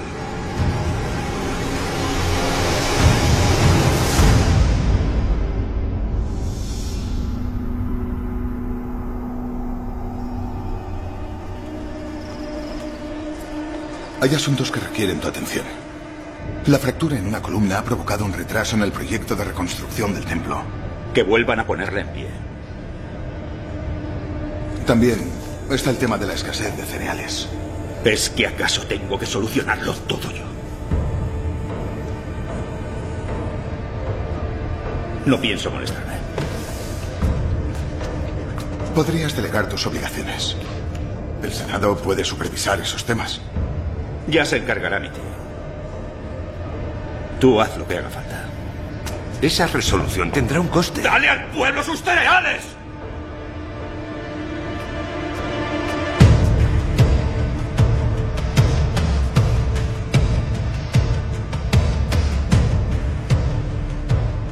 Está muy claro que Calígula no estaba en su sano juicio.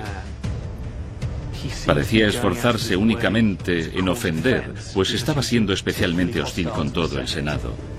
Y ya no intentaba aplacarles de ningún modo. Los intentos iniciales que había hecho para gobernar codo con codo con el Senado se habían ido por la borda.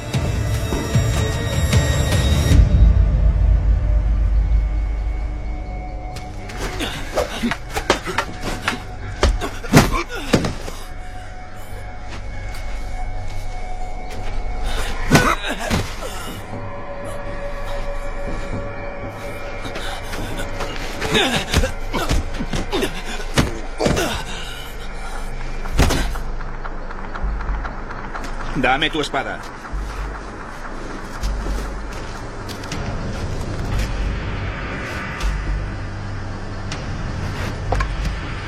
Quiero probar. ¿Crees que no sé blandir una espada? Venga, un asalto. Prefiero no hacerlo. ¿Rechazas el deseo del emperador?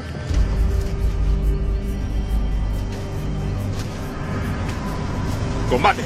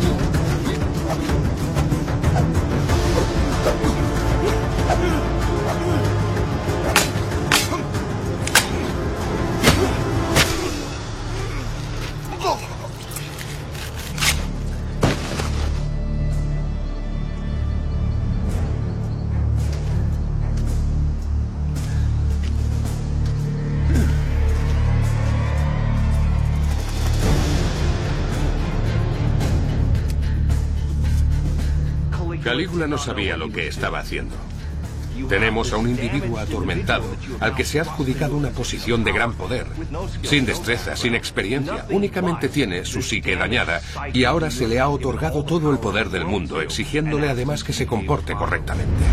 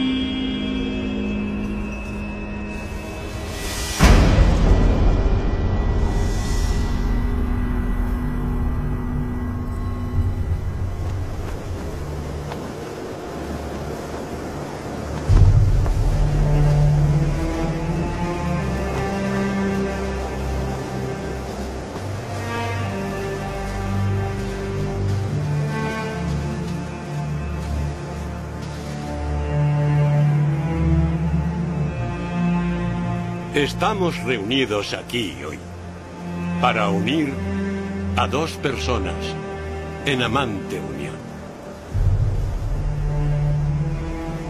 Desesperado por conseguir un heredero, Calígula se casa con una mujer que está ya embarazada del hijo de otro hombre.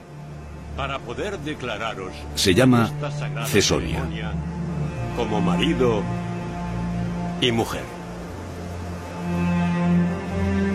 Calígula claramente anteponía a todo tener un heredero. Y eligió para ello a una tal Cesonia, cuyo hermano era un militar de gran fama. Pero lo más importante es que estaba embarazada de ocho meses, por lo que quedaba demostrada su fertilidad. Se trataba de un ejemplo extremo de hasta qué punto Calígula no estaba dispuesto a asumir riesgos, asegurándose de que cuando se casase fuese con una mujer que le diera un heredero.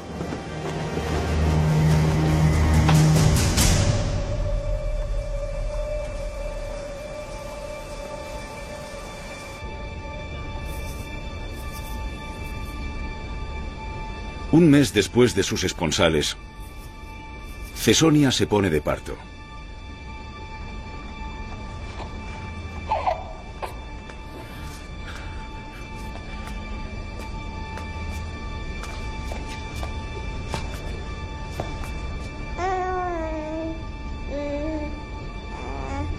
¿El bebé está sano? Sí.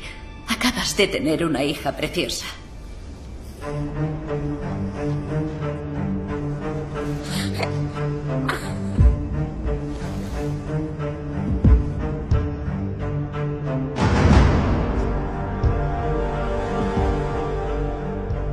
De cara al público, Calígula estaba totalmente encantado de haber tenido por fin a esa hija, pero en privado no había resuelto ninguno de sus problemas. Seguía siendo tremendamente vulnerable a ser sustituido. Su hija debería casarse con alguien ajeno a la familia algún día para convertirse en una candidata viable al trono.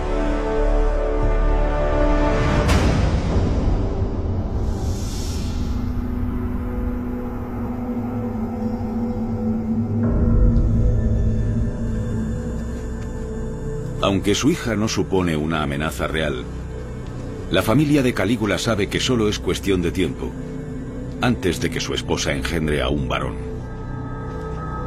Cortando sus vínculos con el trono y dejándoles ante un futuro incierto.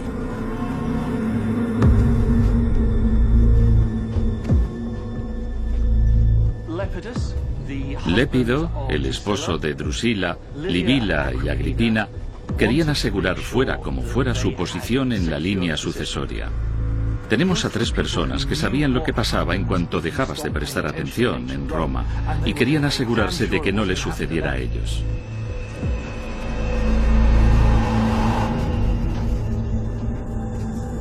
En cuanto tenga un varón, ya no nos necesitará. Ha defenestrado a tanta gente. Y a nosotros también. Es cuestión de tiempo. Debemos hacer algo. ¿Cómo qué? Hay gente con la que solo se lidia de una forma.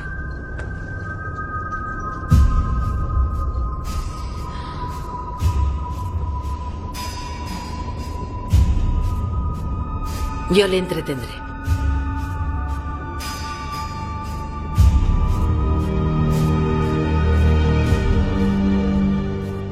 Juntos, Agripina, Livila y Lépido urden un plan para asesinar a Calígula. Se conocerá como la conspiración de las tres dagas. La conspiración de las tres dagas representó las intrigas palaciegas llevadas al extremo. Ellos iban a conspirar para quedarse con el trono, y en cierto sentido no era demasiado sorprendente. De hecho, los tres, y por muy horrible que esto pueda parecer, pues estaban conspirando para ejecutarle, tenían muy buenas razones, en cierto sentido, para hacerlo. Sabían que cuando Calígula pasara a mejor vida, si uno de ellos no asumía el poder en Roma, era casi seguro que iban a ser apartados y posiblemente ejecutados. De modo que a ellos puede que les pareciera prácticamente un golpe preventivo, una forma de sobrevivir.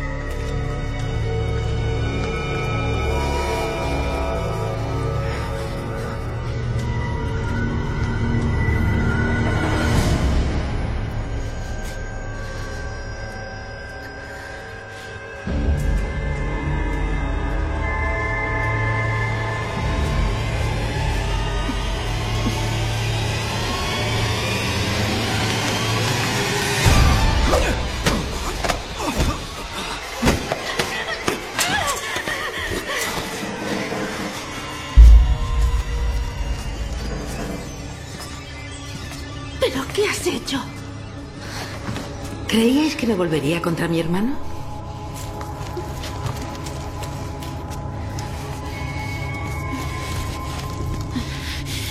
¿Cómo has podido? ¿Qué te ha dicho? ¿Te ha dicho que ha sido idea suya? Es mentira. Es cierto. Acudió a nosotros. Cierra la boca.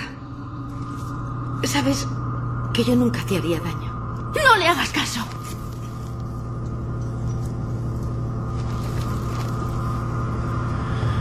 Lleváoslos.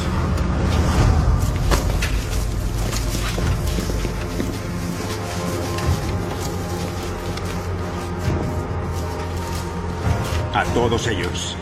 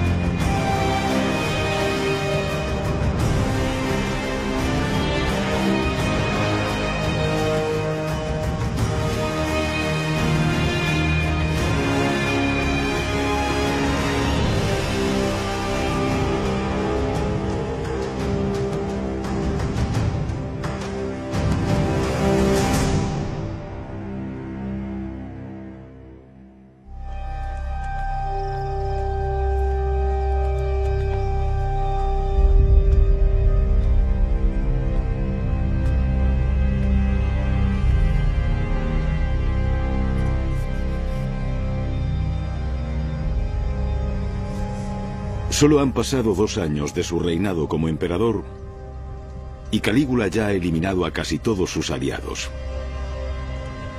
Ahora ha sufrido la peor traición de todas. Al enterarse de un complot para asesinarle, dirigido por sus propias hermanas. La conspiración de las tres dagas fue uno de los momentos más peligrosos, e importantes en el reinado de Calígula. Esta es la primera vez, no que se produzca una conspiración contra Calígula, sino que la conspiración sea liderada por su familia, por las personas más cercanas.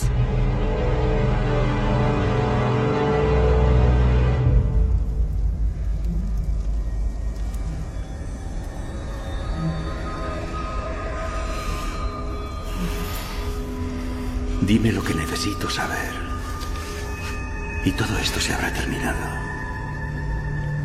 Ya te lo he dicho todo. Aún no me has dicho nada. ¿Quién más lo sabía? Nadie más. Guardias, senadores. No tengo ni idea. No quiero hacerte ningún daño. Solo me enteré de lo de Lípido y Líbila. En cuanto supe lo que planeaban, acudí directamente a ti, te lo juro.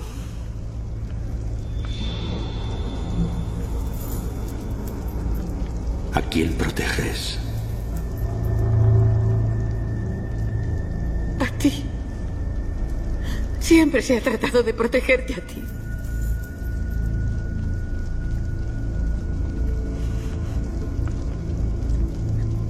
¿Ahora vas a matarme?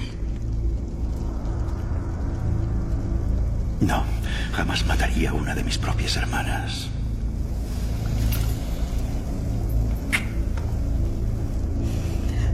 Entonces, ¿qué vas a hacerme?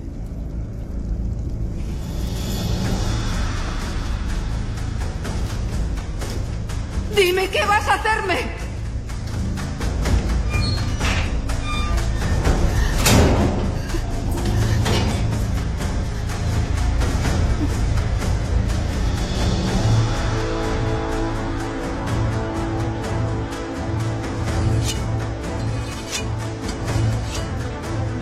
Calígula ordena la ejecución del Épido.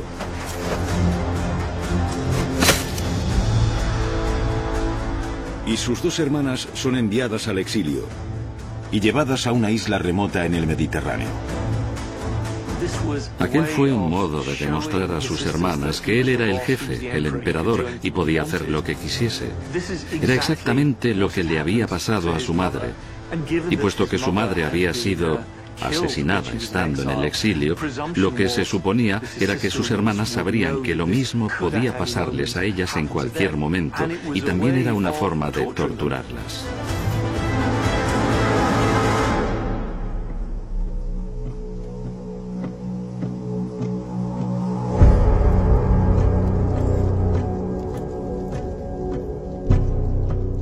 Calígula se vuelve cada vez más peligroso e impredecible. Los miembros de su palacio no ejercen ningún control sobre él. Y temen qué será lo siguiente que haga.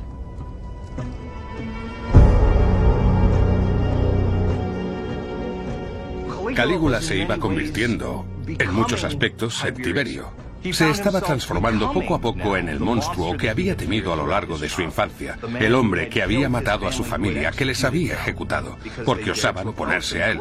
Y Calígula se encontró haciendo lo mismo de forma cotidiana para así llenar sus arcas y poder dirigir el Estado.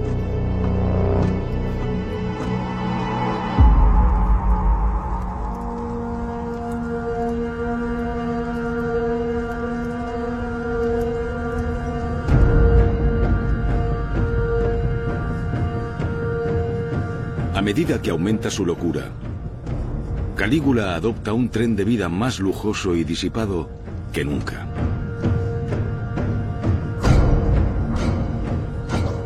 Puede entenderse que para un emperador que ocupa una posición de poder y autoridad absolutos, no era un paso tan grande hacer lo que le apetecía con cualquier jovencita atractiva que se cruzara en su camino.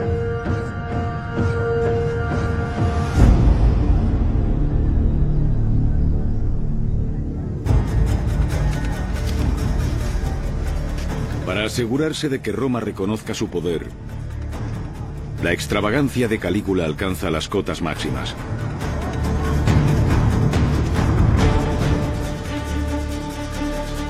Amplía sus proyectos de construcción,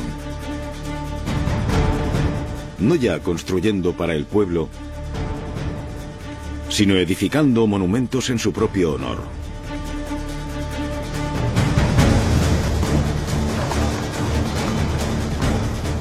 Calígula necesitaba cerciorarse de que el pueblo supiese que era todopoderoso y que podía hacer lo que quisiera.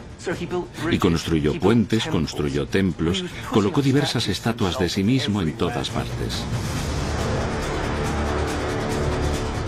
Con Calígula volvemos a tener a un edificador de monumentos. Pero construye monumentos para sí mismo y para su propia vanidad. Calígula intentaba convertirse en un dios. Quería ser adorado como un dios en vida. Pero el tren de vida excesivo de Calígula también tiene un precio. ¿Seguro que las cifras son correctas? Desgraciadamente sí. ¿No hay reservas? ¿Nada? Los gastos imprevistos, los anfiteatros, los juegos, la silla. ¿Por qué no me habíais dicho nada de esto antes? ¿Y qué íbamos a decir? No estamos en situación de cuestionar el buen juicio del emperador. El emperador gasta el dinero como él mismo desea. Siempre ha sido así. ¿Y qué se supone que debo hacer yo? Eres el más cercano a él. Debes refrenarlo. Porque algo tenemos que hacer.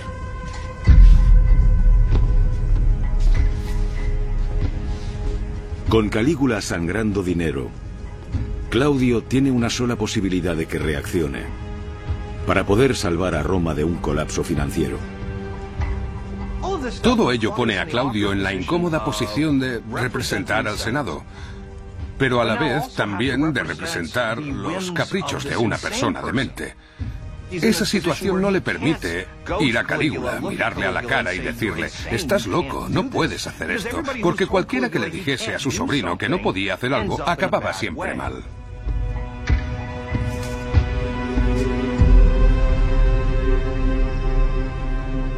Vengo de una reunión sobre las finanzas del imperio. Hay que encontrar una solución. ¿Qué es lo que sugieres? Según nuestras leyes de traición, las propiedades y fortunas de los declarados culpables de traición son entregadas al imperio. Los senadores son algunos de los ciudadanos más ricos de Roma. Y puede que haya algunos en quienes no confiemos aún. Hazlo. Hecho.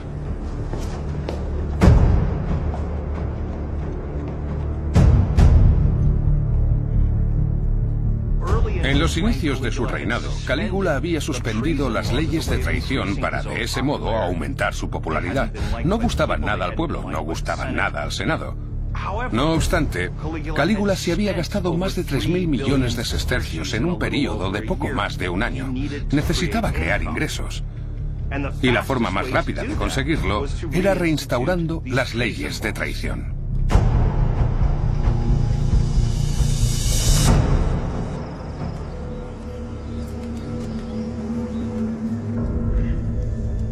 Miro vuestros rostros y sabéis lo que veo. No veo ni un solo rostro en quien confiar. ¿Cómo podría? Sabiendo que os traicionáis entre vosotros. Que os volvisteis contra mi familia.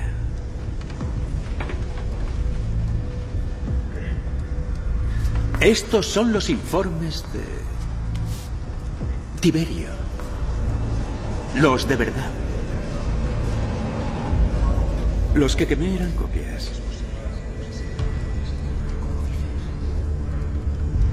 Cuando subió al trono, Calígula llevó a cabo una maniobra muy inteligente de quemar todos los pergaminos que conformaban la base de los detestados juicios por traición de Tiberio.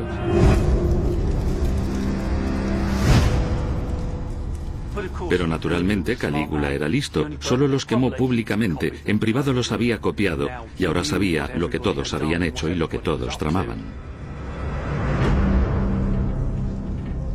Voy a reinstaurar los juicios por traición. Los que seáis inocentes no tendréis nada que temer. Pero para los culpables, ha llegado la hora de ajustar cuentas. Diez años después de perder a su madre y a sus hermanos por los juicios por traición de Tiberio, Calígula ha reinstaurado las mismas leyes que los enviaron a su muerte. Uno de los mayores giros del reinado de Calígula fue cuando reinstauró las leyes de traición de Tiberio, y eso condujo a un auténtico reinado del terror. Hay algo brillantemente cínico en la política de Calígula. Se dio cuenta de que necesitaba dinero. Y entonces hizo lo más obvio. Fue a por los senadores más ricos y confiscó su dinero.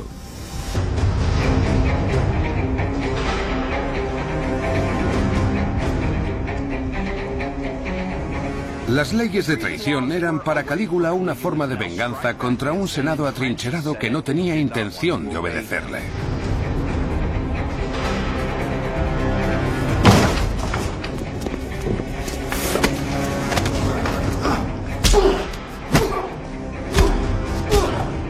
Las leyes de traición declaraban que era ilegal que cualquier ciudadano del imperio provocase un estado en el que la majestad del pueblo romano se viese de algún modo empequeñecida.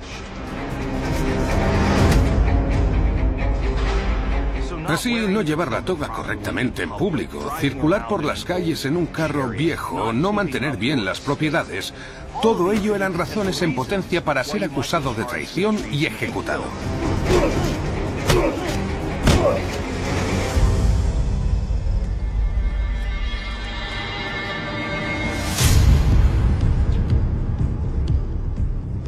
Con el dinero que recauda con los juicios,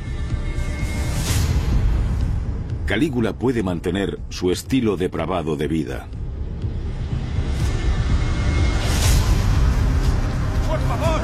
Pero es el comienzo de una de las purgas más mortíferas de la historia romana.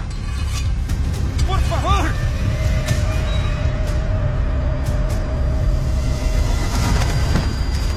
¡Por favor! Es bastante difícil apuntar con precisión cuántas personas fueron ejecutadas como resultado de ese reino del terror nacido de los juicios. El Senado romano contaba con 600 miembros, que eran el objetivo principal.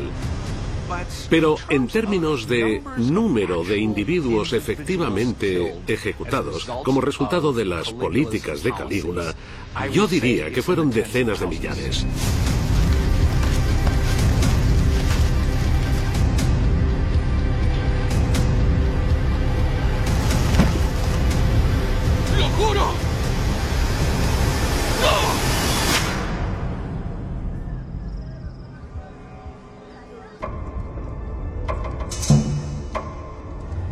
Los juicios por traición acaban con muchos de los enemigos de Calígula, pero no consiguen sanear la deuda de Roma.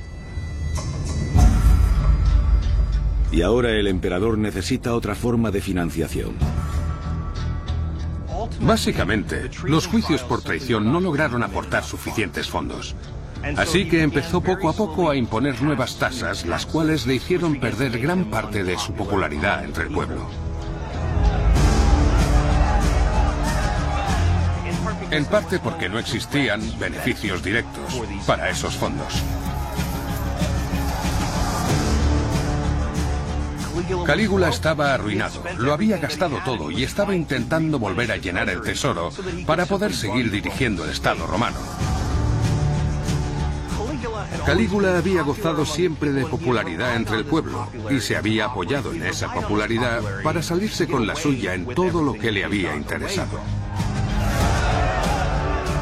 Dos años después de convertirse en el emperador del pueblo, los ciudadanos romanos dan la espalda a su líder.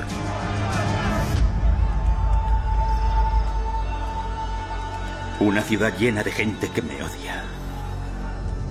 Ni siquiera César era querido por todos. Pero mira lo que consiguió él. ¿Y qué he conseguido yo? Nada. Nada importante. Tú conocías a mi padre mejor que nadie en el mundo. ¿Qué habría hecho? Él siempre estaba en guerra. No sé lo que habría hecho en una época de paz. Pero habría gobernado con el ejemplo. Con decisión.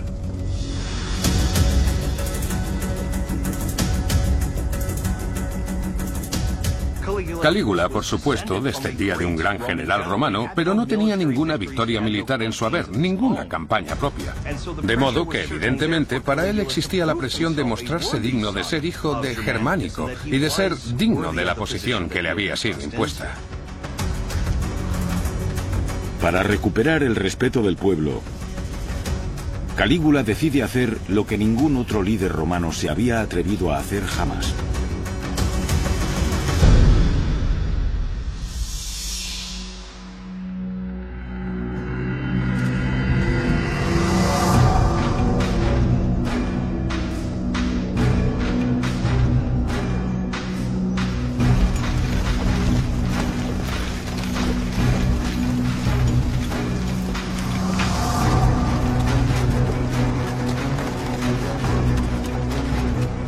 41 después de Cristo, Calígula planea una invasión de Britania, esperando demostrar que es un gran comandante militar. Calígula decidió invadir Britania, fundamentalmente porque César no había logrado hacerlo. Era una de las pocas zonas que había que resultaba accesible para los romanos y donde era posible que sus soldados lograsen algún éxito militar.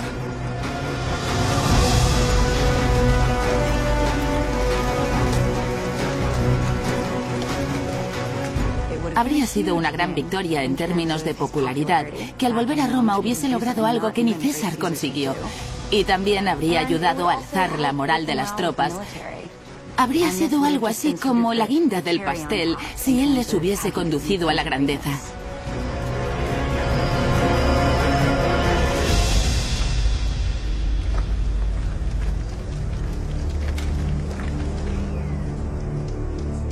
El propio César atravesó el canal de la Mancha.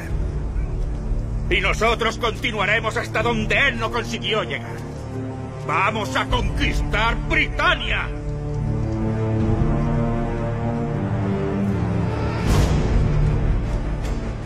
Calígula era descendiente directo de grandes líderes militares, incluido su padre germánico y su abuelo druso.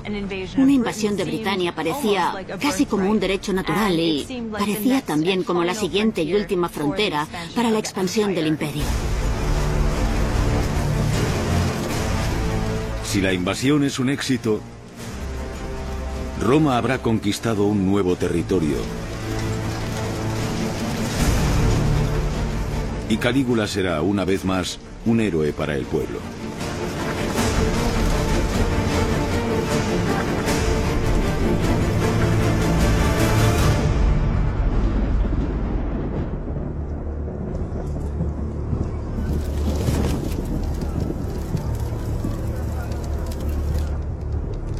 Una semana si mantenemos el ritmo.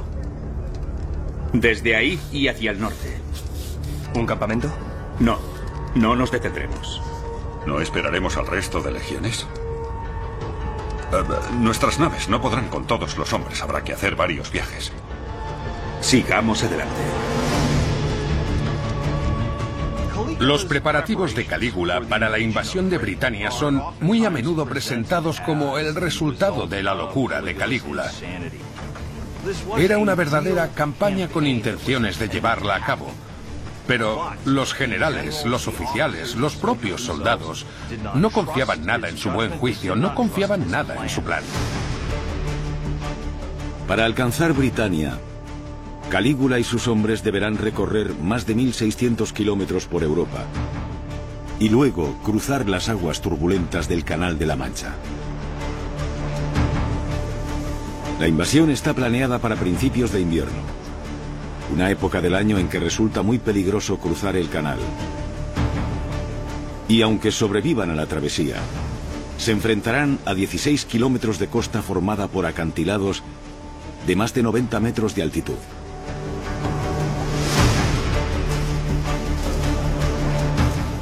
Las naves romanas no eran para navegar en el mar. Eran costeras, eran de río, no eran para zarpar en mar abierto. Y la sola idea de cruzar el canal asustaba muchísimo a los soldados romanos.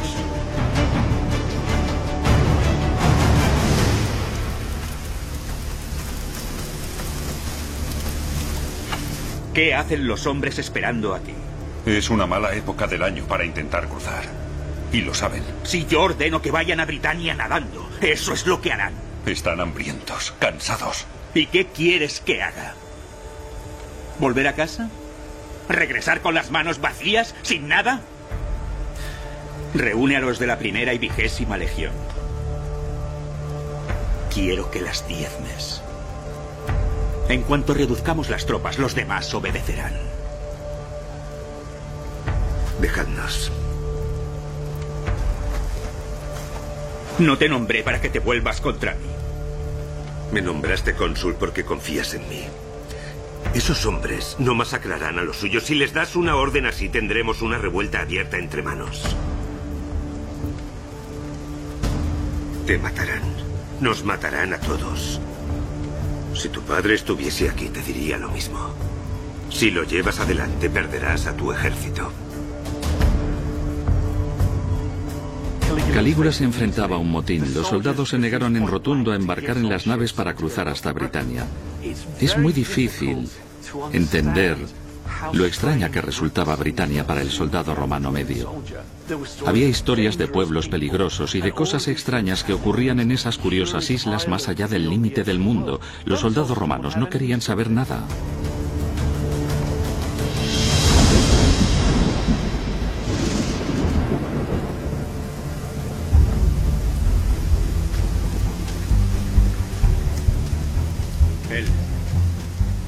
Invasión de Calígula se acaba antes de haber comenzado.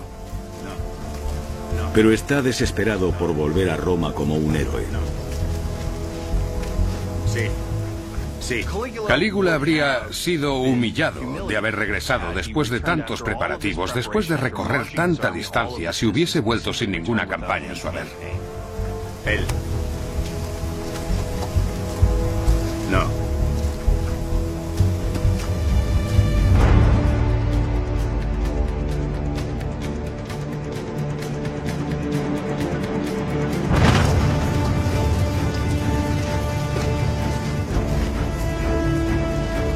Calígula peina su propio ejército y elige a soldados que parezcan británicos de origen.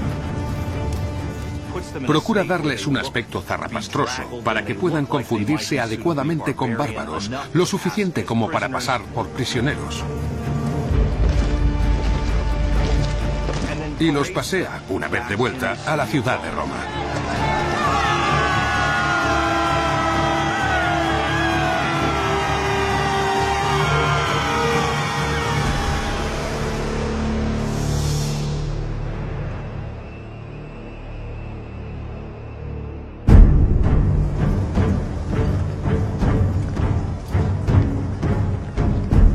Estratagema de Calígula es convincente, pero no engaña a todos. Y el Senado decide que ya se han hartado del comportamiento imprevisible del emperador. Calígula se había convertido en el gobernante de mente por excelencia, el emperador de mente que no es apto, indudablemente, para ejercer el poder, que está paranoico, que ejecuta tanto a amigos como a enemigos y que es totalmente impredecible e ingobernable.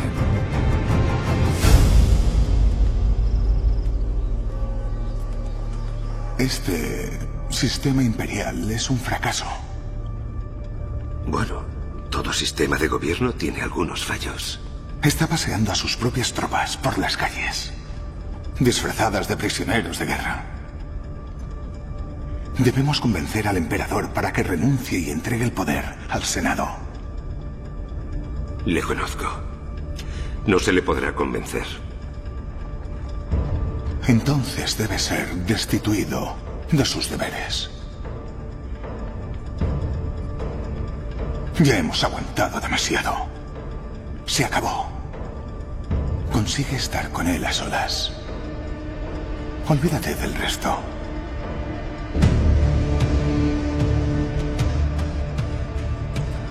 Se trataba de hombres ricos y conocidos que lo estaban pasando muy mal con los juicios por traición.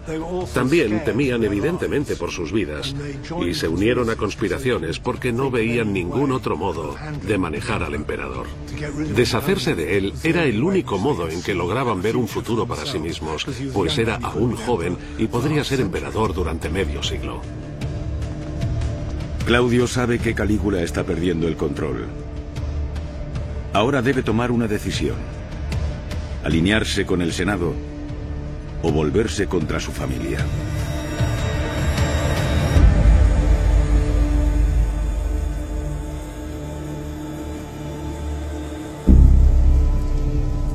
Para urdir la siguiente jugada, Claudio se reúne en secreto con el único hombre encargado de la protección de Calígula, Casio.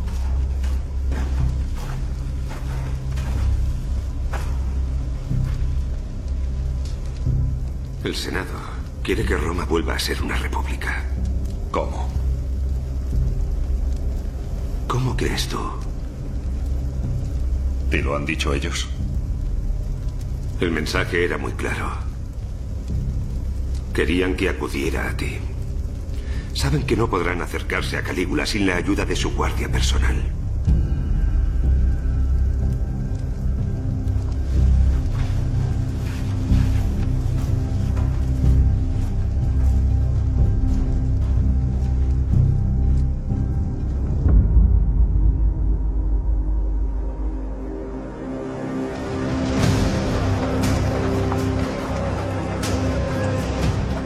24 de enero del 41 después de Cristo, Calígula debe asistir a los Juegos Romanos con varios millares de sus propios ciudadanos. Y para el Senado representa la oportunidad perfecta para eliminarle finalmente del poder.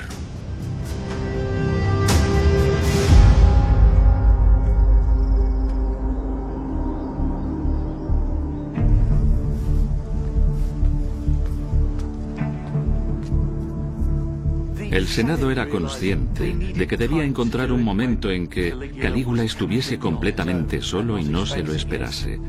Se sabía que Calígula había sido siempre muy aficionado a los juegos y se encontraron varios pasadizos subterráneos secretos en el trayecto entre los circos y los palacios imperiales.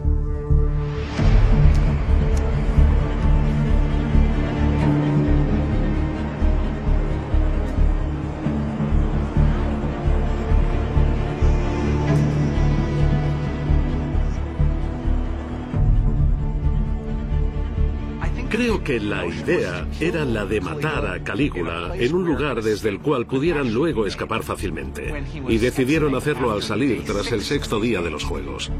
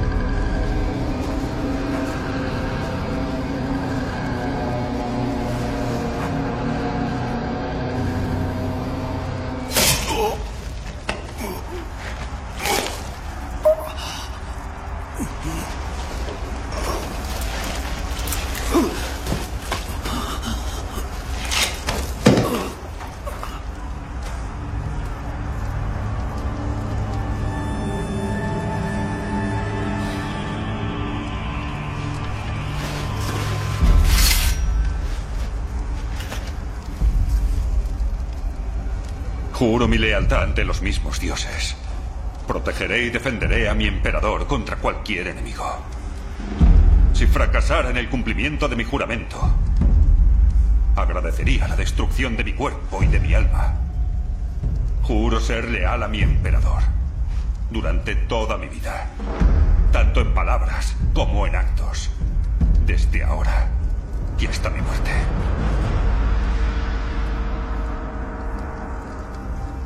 Que tu reinado sea largo.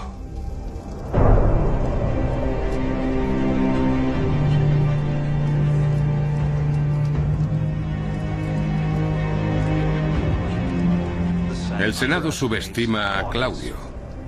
Y Claudio se aprovecha de la situación, utilizando a la Guardia en su propio interés y convirtiéndose en el nuevo emperador.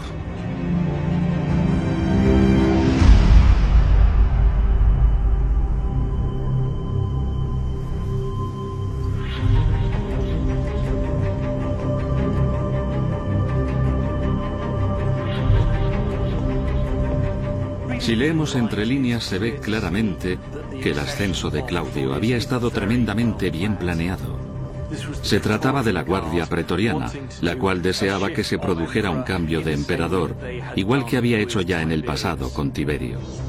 Seguro que pensaban que era un hombre simplón que haría exactamente lo que ellos dijesen, pero no resultó ser así. Claudio era un agente político mucho más inteligente y astuto de lo que nadie le atribuía en realidad. Claudio será el emperador durante los siguientes 13 años, convirtiéndose así en uno de los gobernantes más longevos del Imperio Romano. Claudio fue uno de los emperadores más eficaces que tuvo Roma y se esmeró en intentar asegurar la continuidad del Estado romano. Puede que Claudio no fuese jamás muy popular ni gustase a la gente, pero lo que no puede decirse de Claudio es que fuese en ningún momento un incompetente.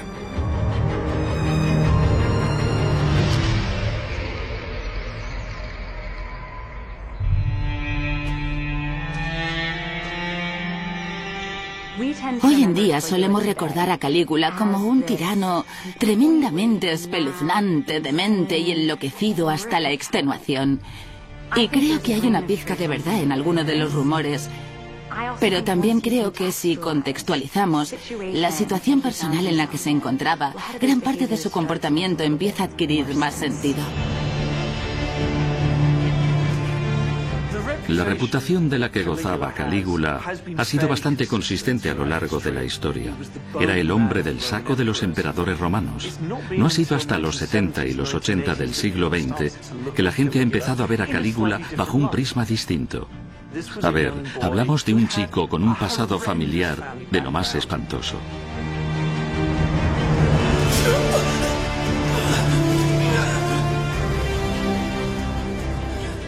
Creo que a lo largo de los años y a medida que vamos entendiendo mejor la sociedad romana, hay un punto en que Calígula se hace comprensible. Habiendo perdido a su padre, habiendo perdido a su madre y a sus hermanos, habiendo estado en prisión preventiva y luego siendo sometido a los caprichos del hombre que ha sido el responsable de todo el dolor que ha tenido que soportar. Podemos, en cierta forma, empezar ahora a ser conscientes de que quizá haya un método muy estudiado tras su locura, que había algo que quería lograr con su actitud. Desde luego creo que se podría argumentar que Calígula es una figura muy trágica. ¡Vete! Estaba tan loco, era tan desmesurado. Si observamos el modelo de Calígula, hasta ha habido monarcas que han sido comparados con él. No solo en la historia romana, sino en la historia mundial.